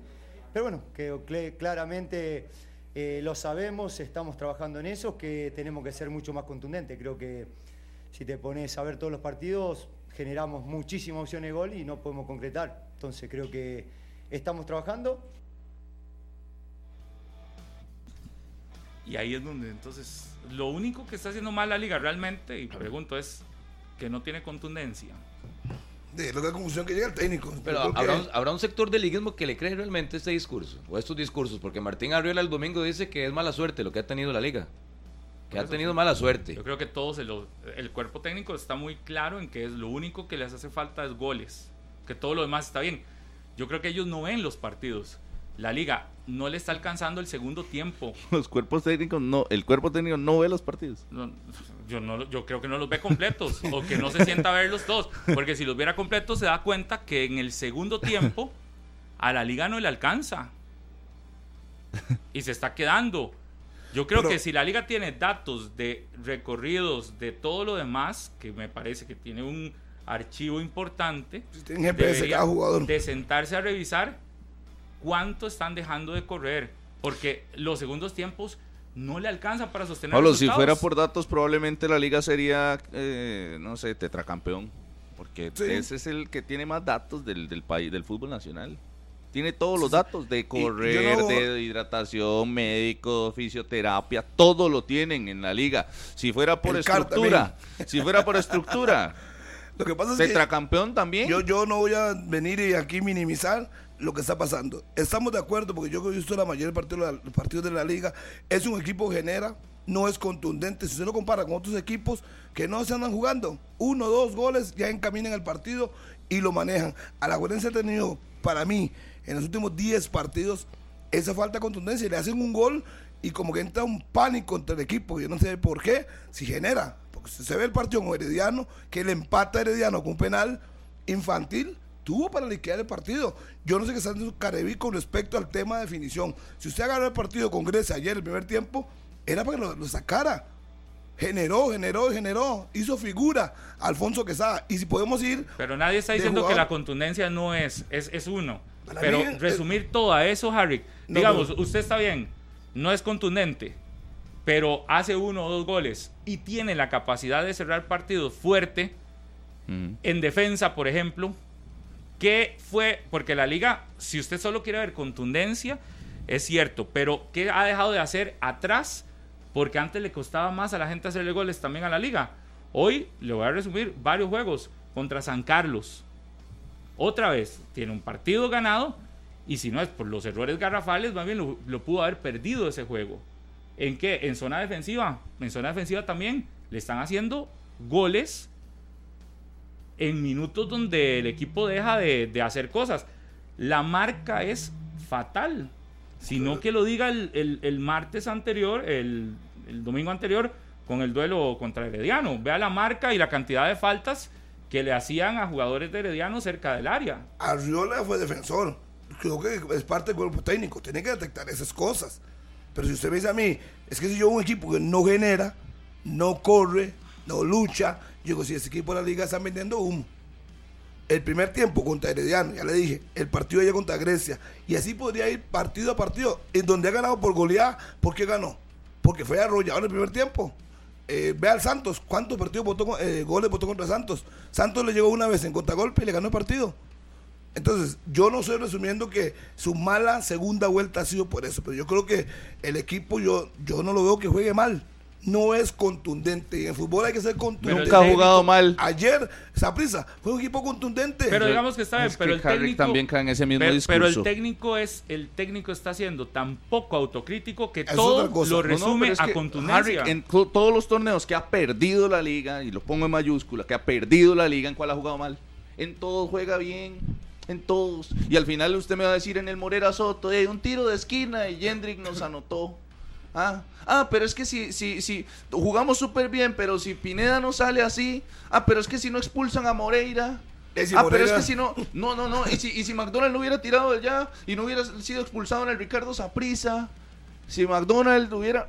es que, Pero es que eh, pero jugamos súper bien, pero dominamos la es- bola. El fútbol es No, eso, Harry, acierto y error. No. Disculpe, es que una cosa es que usted me diga a mí que el técnico, yo tengo que escucharlo, yo lo escucho.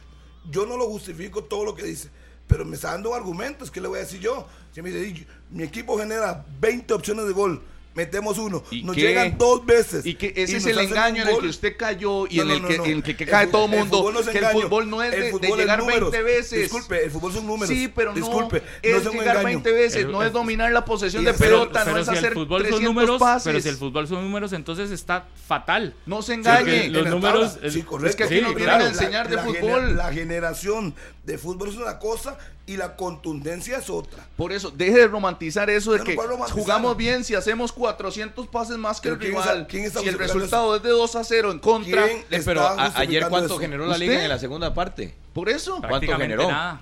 Prácticamente nada, muy Entonces, poco. Todo lo Y que, sí. todo- y todo lo que hizo el primer tiempo, ¿de qué le sirvió? De hacer figura. Por eso. Ser figura Alfonso Quesada. No, si nos vamos a, los, a los números que deben tener millones la liga, entonces vamos, ah, pero eh, en a Herediano, ¿cuántos pases nos hicieron? 200 y nosotros 500. Pero por eso es que yo aquí digo, ¿Y Harry, qué- de qué al- sirve? Al No final sé. está bien, la contundencia es un factor determinante, pero no es el único. Es que si usted se queda solo con contundencia, está queriendo invisibilizar otras cosas. Por ejemplo, es normal que solo los jugadores de la liga lleguen lesionados después de un microciclo. Pues no. si es fuera- normal, fuera- fueran varios, es entendería. normal que en la No, pero- liga pasen tantísimos jugadores, tantísimos en un mismo campeonato, fuera por periodos este, importantes. Que eh, revisar la, la y, parte y- y- física. y la, y la cosa es que nos dicen es que juega más partidos de la liga que otros. Jugó dos más. En este torneo lo que lleva son dos partidos más. Porque tampoco fue que clasificó. Sí, la intensidad de esos dos era quizás mayor. Pero porque jugó dos partidos más, usted me dice que el técnico de la liga se ha atrevido a decir en las últimas conferencias que es lo que los tiene reventados. No. Yo no, hay No, cosas es, yo no es creo. que por eso es que yo no- usted, yo no por eso es que usted, por no eso es que usted tiene que es- revisar que si solo te dicen contundencia, estás resumiendo todo en algo muy básico. Pero yo creo que es contundencia, pero adicional a la contundencia, marca mala, Errores en defensa graves. jugadores graves. bajos de rendimiento. Hay que revisar la parte física también. Claro. Todas ¿Y por, esas qué Care- cosas. ¿Y por qué Carevic insiste con jugadores que no están? Y los pone, y los pone, y los pone. Y uno ve que no rinden. Por ejemplo, Góndola. Todo el mundo lo ve de afuera. Pero él insiste. Entonces, que en el entrenamiento está volando y en el partido camina. Hay que apuntar al técnico y, la, y es un problema Sí, pero es que se, ¿Por está- qué? se- se convirtió en algo que la liga no tenía presupuestado en este campeonato con el regreso de Carevic. ¿En la liga qué esperaban? Un Carevic más curtido, con más experiencia, con más colmillo y que no repitiera los errores de la primera gestión. Y está pasando lo mismo. Está pasando Cuando- lo mismo. Pareciera que acaba de llegar. Daniel, cuando fue campeón, ¿cuál fue la fórmula? Que le pusieron a Heiner segura a la par. Y ahora podrán saltar, que salte Lleida, donde, donde quiera que esté. ¿Ah? El título no lo ganó con Heiner segura a la par. Eso fue lo que dije yo el lunes Ah. acá y yo, y yo lo mantengo. La liga, primero que nada, que cualquier decisión debería de ponerle un asistente de peso Andrés Carevic y un asistente que sepa hacer, por ejemplo, lo que le hizo Wright ayer. Que se deje el romanticismo de que tengo que jugar lindo y que diga un asistente que le enseña a los jugadores a que si tienen que quemar segundos tirándose al piso, así no se ganan títulos aquí en Costa Rica. Al final, ¿qué es lo más importante en un campeonato? De ganar títulos. No, no, no, lo más importante es que el fútbol sea todo eso sería lo ideal. Pablo, si tiene que cerrar con Alexis Gamboa de 9, ¿usted lo ve haciéndolo a Carevic? No, no, no. No, lo va a hacer nunca. Porque se ve feo, probablemente él, lo dice. Él no lo hará. No creo que sea feo. no lo ha pensado. Sí, no sé. Pero es ese tipo de cosas, o sea. Pero por ejemplo, si tiene a Dorian, tiene al hondureño, tiene delanteros, ¿cómo hacer eso? O sea, yo creo que para eso trabajan toda la semana. Pero si no te están funcionando, Si no te funcionan, si Dorian, ¿cuál es el aporte de Dorian en este torneo? El de antes, el de Ángel Tejeda. Ayer tuvo, ayer yo decía, si hace esa. Salva no, salva, se salva él mismo, porque frente al portero, mm, solo frente a Alfonso Quesada, y Alfonso Quesada le bloquea y la chico muy bien. ¿Y la definición dónde queda? Sí, el estudio, mi amigo, qué bueno por usted, no definió, hasta luego. Si yo hoy pregunto, el aporte de Tejeda, de Dorian, de Góndola, de Kreichel y de Andrés Gómez, estoy hablando de cinco. No llegaron. Estoy hablando de cinco. Ya él nada más. Bueno, ya él sí ha aportado un poco más. Bueno, pero estamos, hablando de cinco, de una primera planilla de Liga Deportiva Alajuelense donde vamos a la fecha 20 del Campeonato Nacional y absolutamente nada. A ese tipo de lujos o irregularidades se da la liga, de tener gente llenando nada más el espacio y aportando poco o nada cuando se ve y es notable que el equipo en el terreno de juego no está caminando y el asunto no está bien en la liga. Y usted le suma otro, que es uno de los mejores pagados y que, y que cada vez que llegan situaciones ah, así, y que no, que, se, que llegan situaciones así, es señalado porque, porque pasa como uno más, Alex López. También. El aporte de los extranjeros hoy de la Juelense es un aporte que, que, que tiene que valorarse y evaluarse. ¿Sabe qué vamos a hacer? Una pausa. Tenemos información desde el Centro de Alto Rendimiento después del corte. Desde muy temprano está Daniel Murillo en las afueras de este sitio donde hoy llegaron los jugadores de la liga. Temprano estuvimos ahí viendo quiénes llegaban, estuvimos ahí eh, observando si llegaba la dirigencia de la Juelense. Eh, estamos a la espera de que si alguien habla, nos han dicho nadie va a hablar, hoy no va a pasar nada, es lo que nos dicen oficialmente. Entonces, este sí, lo que nos dicen oficialmente es que están evaluando, pero que hoy no va a pasar nada. Igual allá está Daniel Murillo que nos puede contar si hay movimiento y cómo está la situación en las afueras del centro de alto rendimiento tras esta situación de Alajuelense. 10 y 23, la información después de la pausa. 10 y 26, un saludo hasta Grecia, allá a doña Carmen, a don Carlos, a Dari, a toda la gente en Grecia, allá en la Espiga Dorada. Siempre están sintonizados, escuchando 120 minutos y son amigos y bueno, muchas gracias por todo. Eh, Daniel Murillo desde muy temprano está en el centro de alto rendimiento, en las afueras del centro de alto rendimiento de Liga Deportiva Alajuelense.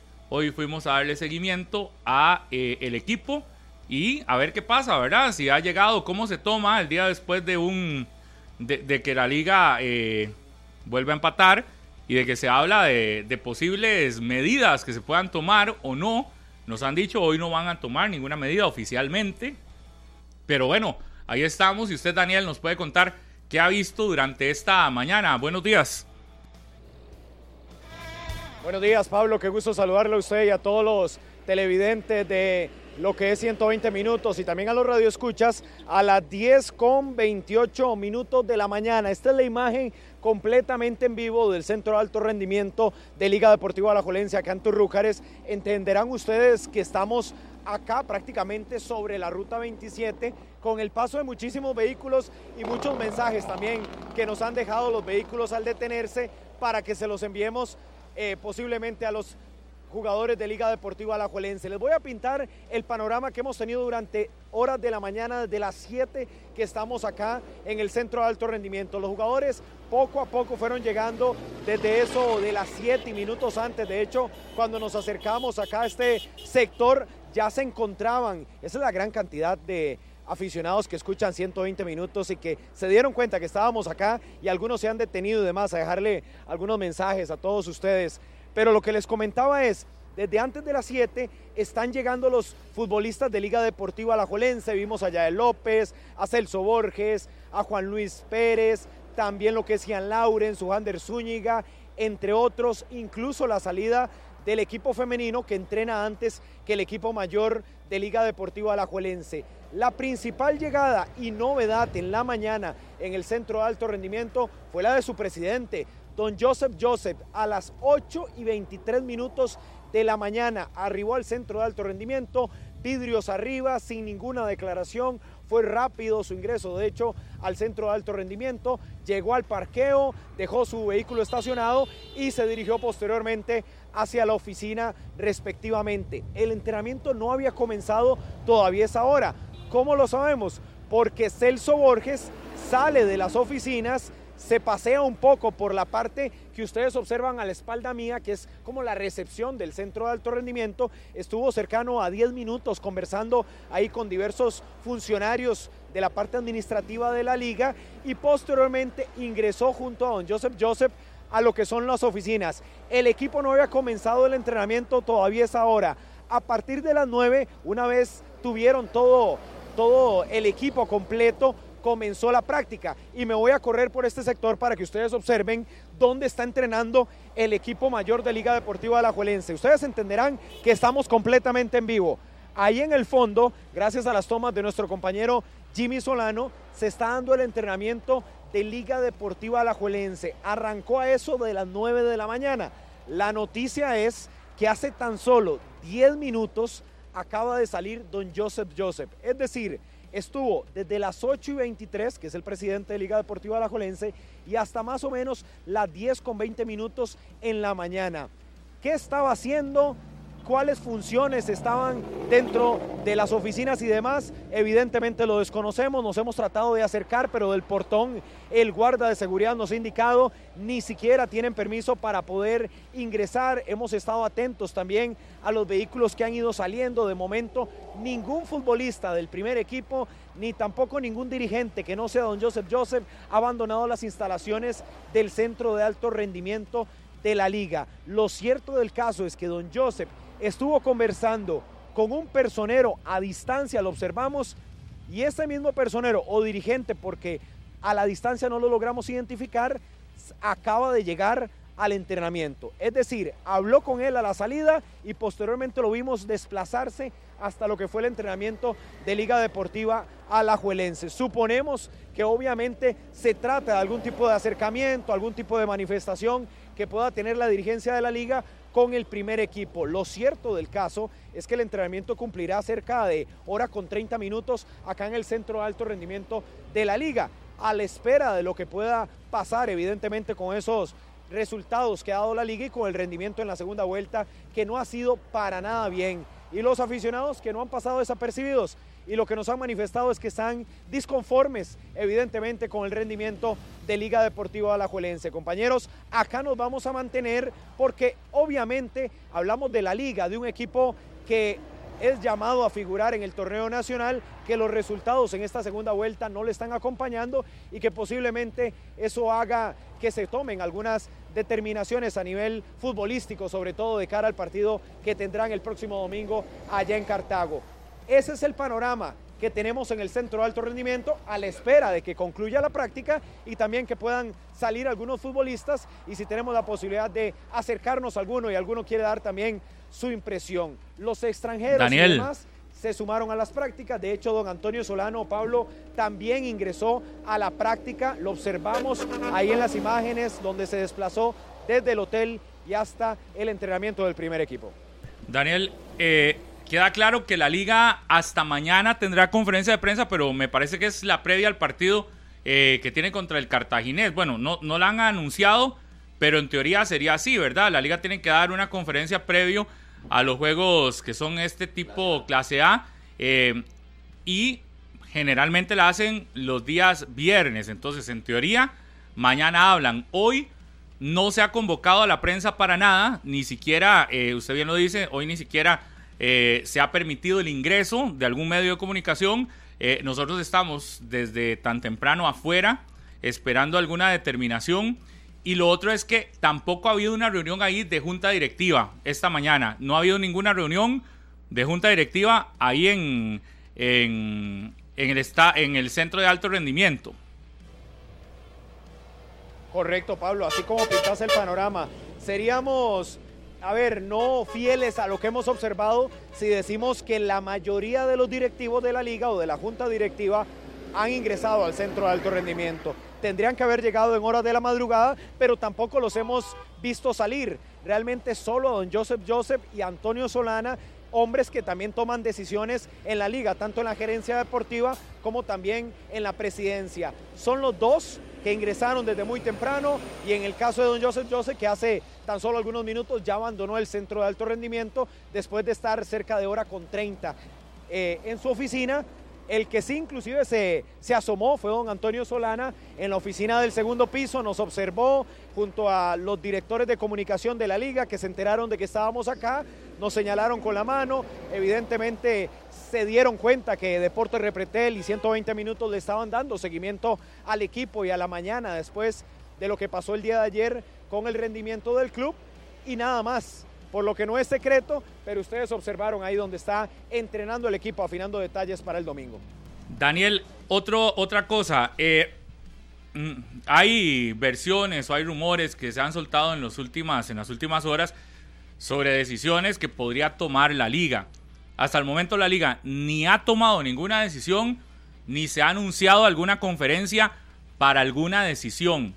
Lo que sí cree, eh, tenemos conocimiento ya eh, claro y que eh, por lo menos se puede decir es que algunos dirigentes de Alajuelense están revisando números y, y van a evaluar. Y como junta directiva tendrá que evaluar porque no están satisfechos con los números del equipo en esta segunda vuelta, pero no se ha informado todavía si hay algún tipo de decisión o si en las próximas horas antes del partido contra Cartaginés se podrá tomar alguna decisión de, de, algún tipo de movimiento en, en la liga, a pesar de que los rumores desde ayer andan. Correcto, Pablo. Lo que sí le puedo confirmar y ratificado, no era que estaba distraído mientras lo estaba escuchando, es que la gerencia deportiva y también los encargados de comunicación están viendo ahorita 120 minutos. Y se lo puedo asegurar así fielmente, y me voy a correr para el otro sector, porque mientras estaba hablando con ustedes, llegaron y ahorita y se acaban de asomar en aquel sector. Ahí le voy a decir a Jimmy que me pueda hacer ahí un, un zoom para que vean la oficina. Esa es la oficina del director deportivo de la liga, quien junto a también parte de su departamento de comunicación se acaban de asomar. Quiere decir que están observando 120 minutos, están escuchando lo que se está diciendo y también las novedades que estamos presentando. Lo cierto del caso es que no hay oficialidad de ninguna determinación de la liga ni tampoco del anuncio de una conferencia de prensa. Evidentemente mañana tendrá que hablar don Andrés Carevic de cara a lo que va a ser el partido contra Cartaginés por protocolo y por reglamento de la UNAFUT. Eso lo obliga a la UNAFUT cuando hay partidos clase A. Pero fuera de eso, la oficialidad es que el equipo está entrenando por completo, no han salido los jugadores y que ahí están reunidos a nivel interno de Liga Deportiva Alajuelense. Sí, vamos a esperar entonces, Daniel, toda la información que se vaya a generar hoy. Si no se genera ninguna información, igual, así, así se genera algo.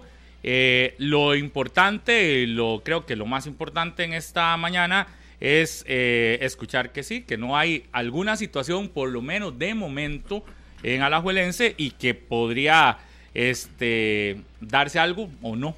Está en veremos, igual nos mantendremos en constante comunicación e información y a la espera también de si alguien en Alajuelense eh, va a dar alguna declaración. Lo que sí es un hecho es que en la liga no hay una no están satisfechos con los resultados.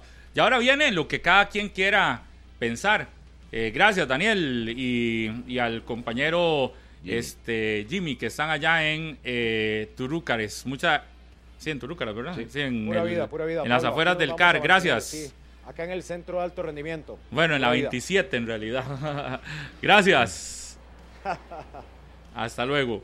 Listo, listo. Y ahora lo que hay que ver es si hay algún tipo de, de decisión o no.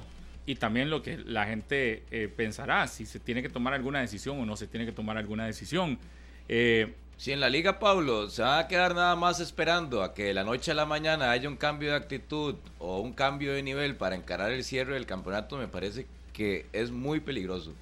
O quedarse nada más a la expectativa de que, que han recibido críticas, que hay cuestionamientos y que a partir de ahí el equipo se va a mover, se va a inyectar un poco para esperar lo que viene hasta la fecha 22 y posterior si clasifica a semifinales solo por buena voluntad ya ha quedado demostrado que en este equipo eh, con eso no alcanza. Para mí sí tiene que darse algo más, algo más serio, un poco más de mano dura, pensando en lo que se va a jugar en las próximas semanas. Sí, sí, sí, sí. Y, y- y creo que. Yo, yo sí creo que algo tendrá que hacer la Sí, liga. Y me sí, parece sí. que Alajuelense sí tendrá que tomar una decisión. Yo creo que no sería lógico si están no satisfechos con los números que simplemente evalúen y vean que los números son tan malos, porque son muy malos, de un 37% de rendimiento de una segunda vuelta y que no se haga nada. Yo creo que lo que está pasando es que no quieren hacer un anuncio hoy, por ejemplo, pero y que además tienen que tomar decisiones en junta directiva. Pero yo no veo descabellado. Ojo, lo que sí le doy por un hecho es que Carevic no se va. Carevic termina el torneo. Eso sí, póngale la firma. Pero no descarto, por ejemplo, que llegue un asistente más. Que eso sí podría pasar. Puede que pase. No Sacarían sé, a uno. no sé, por eso digo yo, no sé. Es decir, yo no lo descarto y creo que podría ser una No, opción. no, ¿y ¿Qué opina? No, yo, no, no, yo sí no, creo que, que no sí. creo que que saquen uno. a nadie. Yo creo que sí. Súmele un tercero. No, No, Le suman un tercero. no. a Torres no lo mueven. No, a Costa. Eh, eh, A Mario Costa. Acosta, perdón. A Mario Acosta no lo mueven. ¿Y Martín? Eh, Si no es chicha limonada, Por eso usted dice que sí se va Martín. ¿Opinaría usted? es lo que yo pienso. Sacar a Martín y traerle a Yo no otro. sacaría ninguno. Sí. Usted no Es sacaría que a el ninguno. hombre de confianza es, es, Yo sacaría un par de jugadores. es el Rambo. Es que, por ejemplo, esa es la otra cosa. Yo creo que si van a evaluar números, Rambo, Rambo se a mí me parece que si la liga tiene que evaluar números y si quiere tomar alguna decisión, que yo sé que no es la...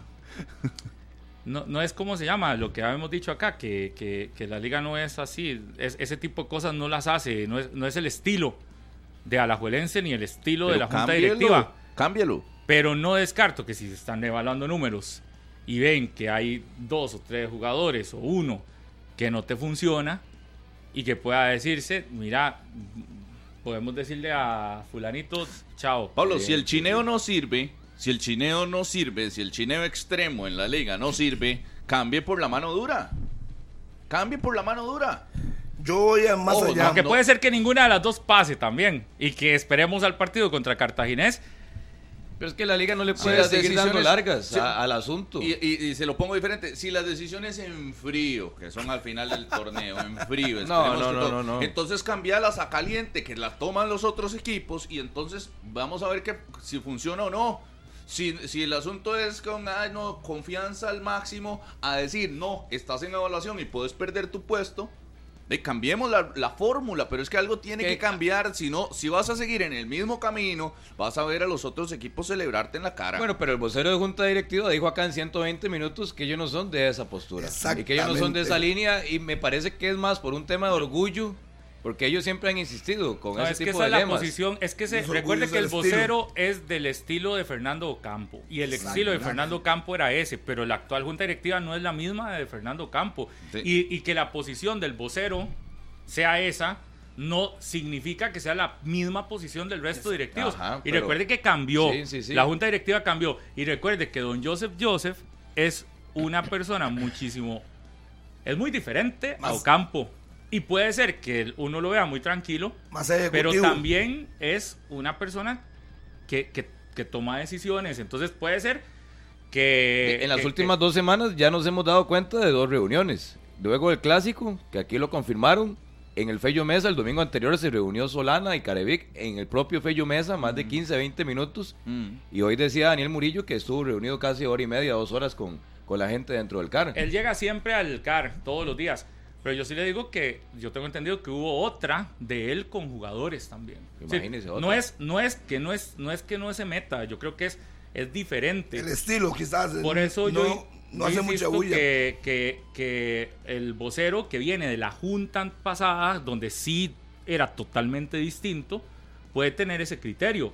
Pero también sé que hay directivos que no tienen el mismo criterio. Y también sé que hay directivos que sí creen en mano dura. dura. Y ahí tendrán que tomar. Y las decisiones no las toma uno solo. Para eso es una junta directiva. Y yo esperaré, esperaré. Cuando lo vea, de- de- le podré decir que la liga cambió en algo. Pero yo hasta el momento con eso de que no pasa nada, somos segundos, vean la tabla, estamos segundos, no hay crisis, ustedes son los que me quieren desestabilizar. De lo yo- que debería eso es lo que proyecta la liga hasta ahora.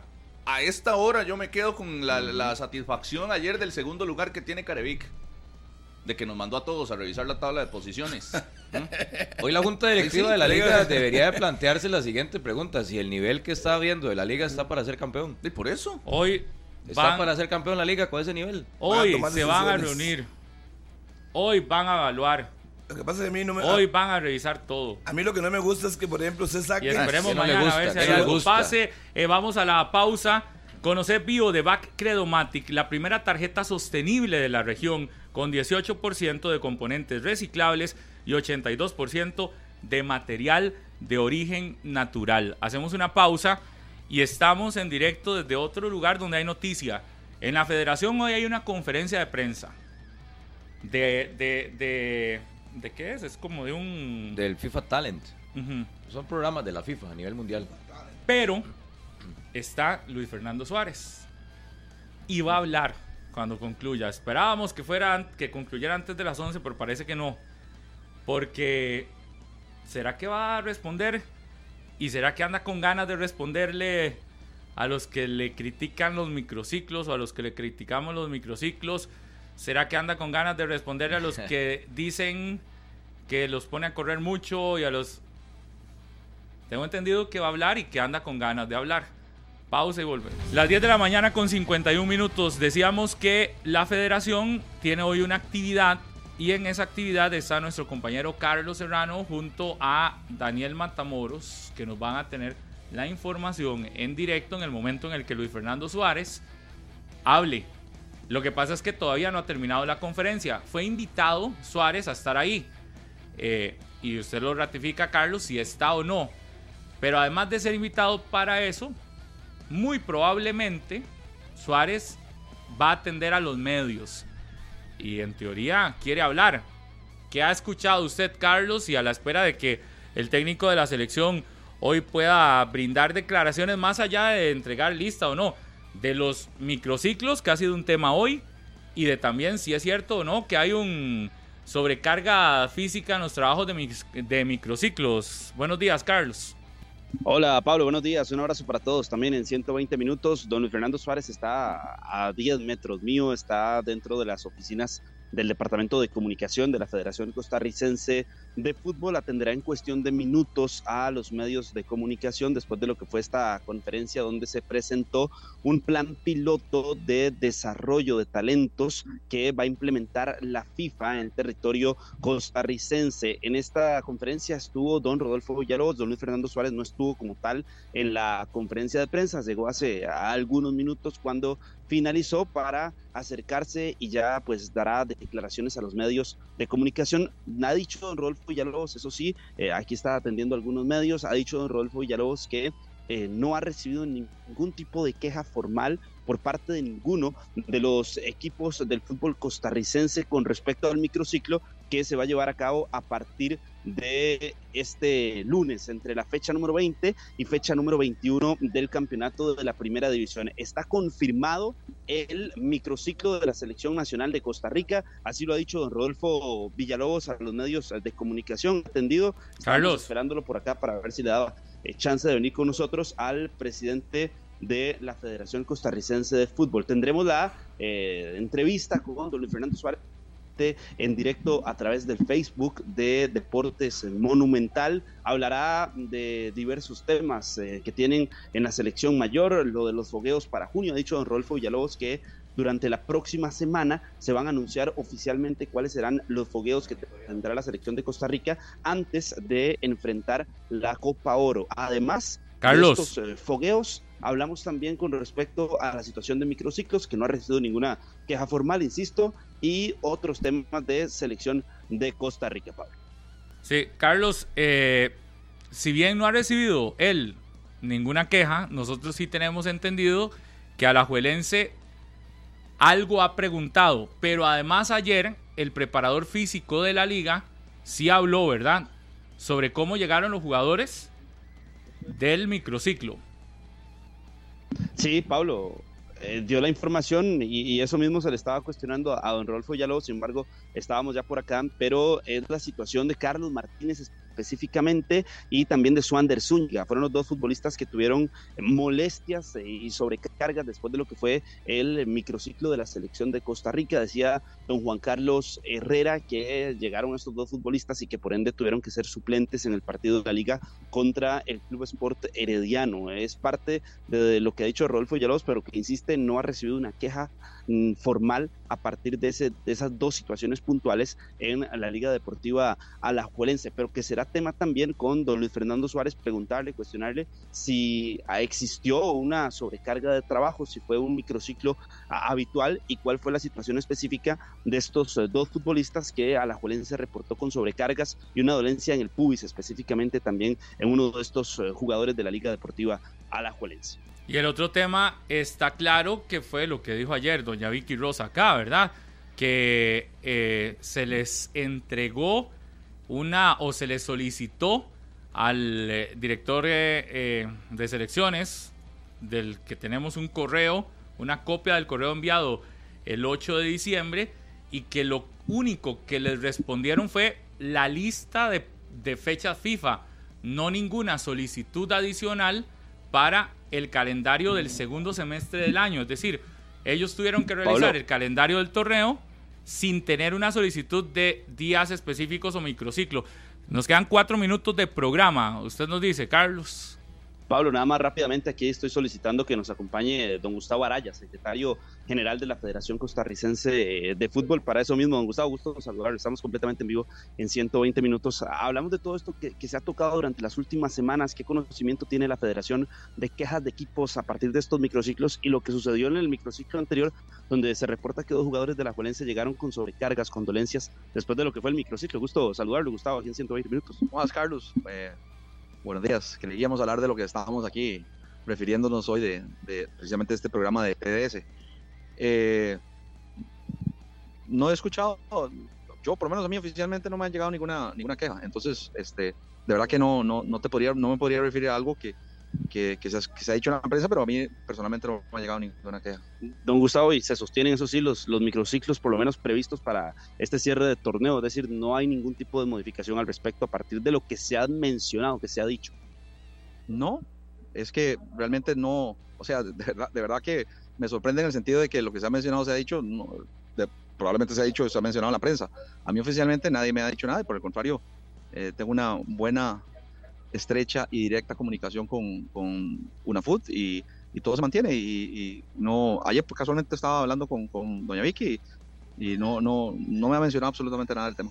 Un gusto, como siempre, don Gustavo, lo sorprendido el tema, pero muchas gracias. No, no, no, no, me sorprendió, pero, pero adelante. Gracias a don Gustavo Maraya, que es el eh, director, el secretario general de la Federación Costarricense de Fútbol. Ya va a hablar don Luis Fernando Suárez, ustedes lo pueden eh, observar, ya están colocando todo para los medios de comunicación. Pablo, usted me dice eh, si nosotros nos acercamos también para ir escuchando parte de las palabras o nos conectamos directamente ya hacia el Facebook Live de Deporte Monumental. Sí, no sé, creo que no nos dará tiempo porque ya tenemos las 10 y 58, ahí va. No sé si por lo menos la primera pregunta, y no sé si vamos, se le vamos, va vamos. a hablar vamos de, caminando, de vamos tema, caminando, escuchando también la, la reacción del, del, técnico. Aquí está, estamos completamente en, en directo.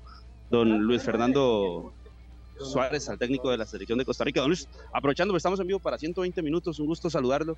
Y, y voy directo, se ha hablado mucho del tema de microciclos, eh, sobre todo por el tema donde estamos en el torneo Eh, ¿Qué referencias tiene de lo que se ha dicho? ¿Cuál es su opinión de dos microciclos en cinco fechas que se está cerrando el, campeonato? Gusto saludar. Un gusto para todos. Eh, saludo. Bueno, es una situación que la habíamos manejado antes, habíamos hablado sobre esa situación de, tener al menos algún espacio para, para, la selección. Se habló con, con los clubes, nosotros hicimos una exposición detallada de lo que pensábamos hacer, de qué manera íbamos a trabajar. Lógicamente era un pedido que ellos estaban eh, para bien aceptarlo o no aceptarlo. Cuando se habló allí, eh, lo aceptaron, dijeron que bueno, que podíamos hacer. Nosotros propusimos esas eh, dos fechas, que una ya se cumplió y esta es la próxima, que la vamos a hacer desde el próximo lunes, martes y miércoles. o sea que había un conocimiento de eso siempre habrá una apertura a escuchar todo. En ese sentido, creo que lo más importante, yo lo único que tengo que hacer hoy es eh, reconocer eh, la labor de los clubes, la colaboración que han tenido para con nosotros. Y lógicamente esto siempre será de, charlar, será de conversar, de estar abierto a todas las situaciones que en determinado momento eh, ayuden a todos. En esto es que todo el mundo gane, pues no, no es una situación donde los clubes pierdan y que nosotros eh, ganemos, no, es que todos ganemos, o sea que apertura total. ¿Tiene conocimiento de jugadores que llegaron con molestias eh, después del microciclo de la semana anterior, que llegaron con molestias a la liga? Sí, tengo conocimiento sobre eso y he hablado con la gente de, liga. Ayer incluso estuve hablando con Antonio sobre esa situación, o sea que la tengo clara. Yo ya les les pasé, ellos siempre lo tienen, todos los clubes saben de qué manera trabajamos, las, las cosas que se hicieron, mm, todo lo que sea, los, manejos de, de, kilometraje corrido y todas estas cuestiones lo tienen claro, pero lógicamente en esto siempre es para hablar, siempre es para dialogar y siempre es como para mejorar. Listo, escuchábamos al técnico de la selección de Costa Rica, a don Luis Fernando Suárez, completamente en directo, Pablo, a través de 120 minutos y las dos preguntas puntuales con respecto a esta situación de microciclos. Y ya lo ha dicho, tiene conocimiento de los dos casos, de las dos situaciones eh, de Liga Deportiva La Juelense, de Suander Zúñiga y de Carlos Martínez. Espero que se les envió un informe detallado a los clubes de lo que se realizó en este microciclo, Pablo. Gracias, Carlos. Conoce Bio de Back Credomatic, la primera tarjeta sostenible de la región, con 18% de componentes reciclables y 82% de material de origen natural. Nos vamos al mediodía, tendremos mm, toda la información acá en Noticias Monumental y en Noticias Repretel. Y recuerde que esta conversación de Suárez con los medios estará ya casi en el Facebook Live de Deportes Monumental. Que tengan un excelente día. Gracias, chao. Este programa fue una producción de Radio Monumental.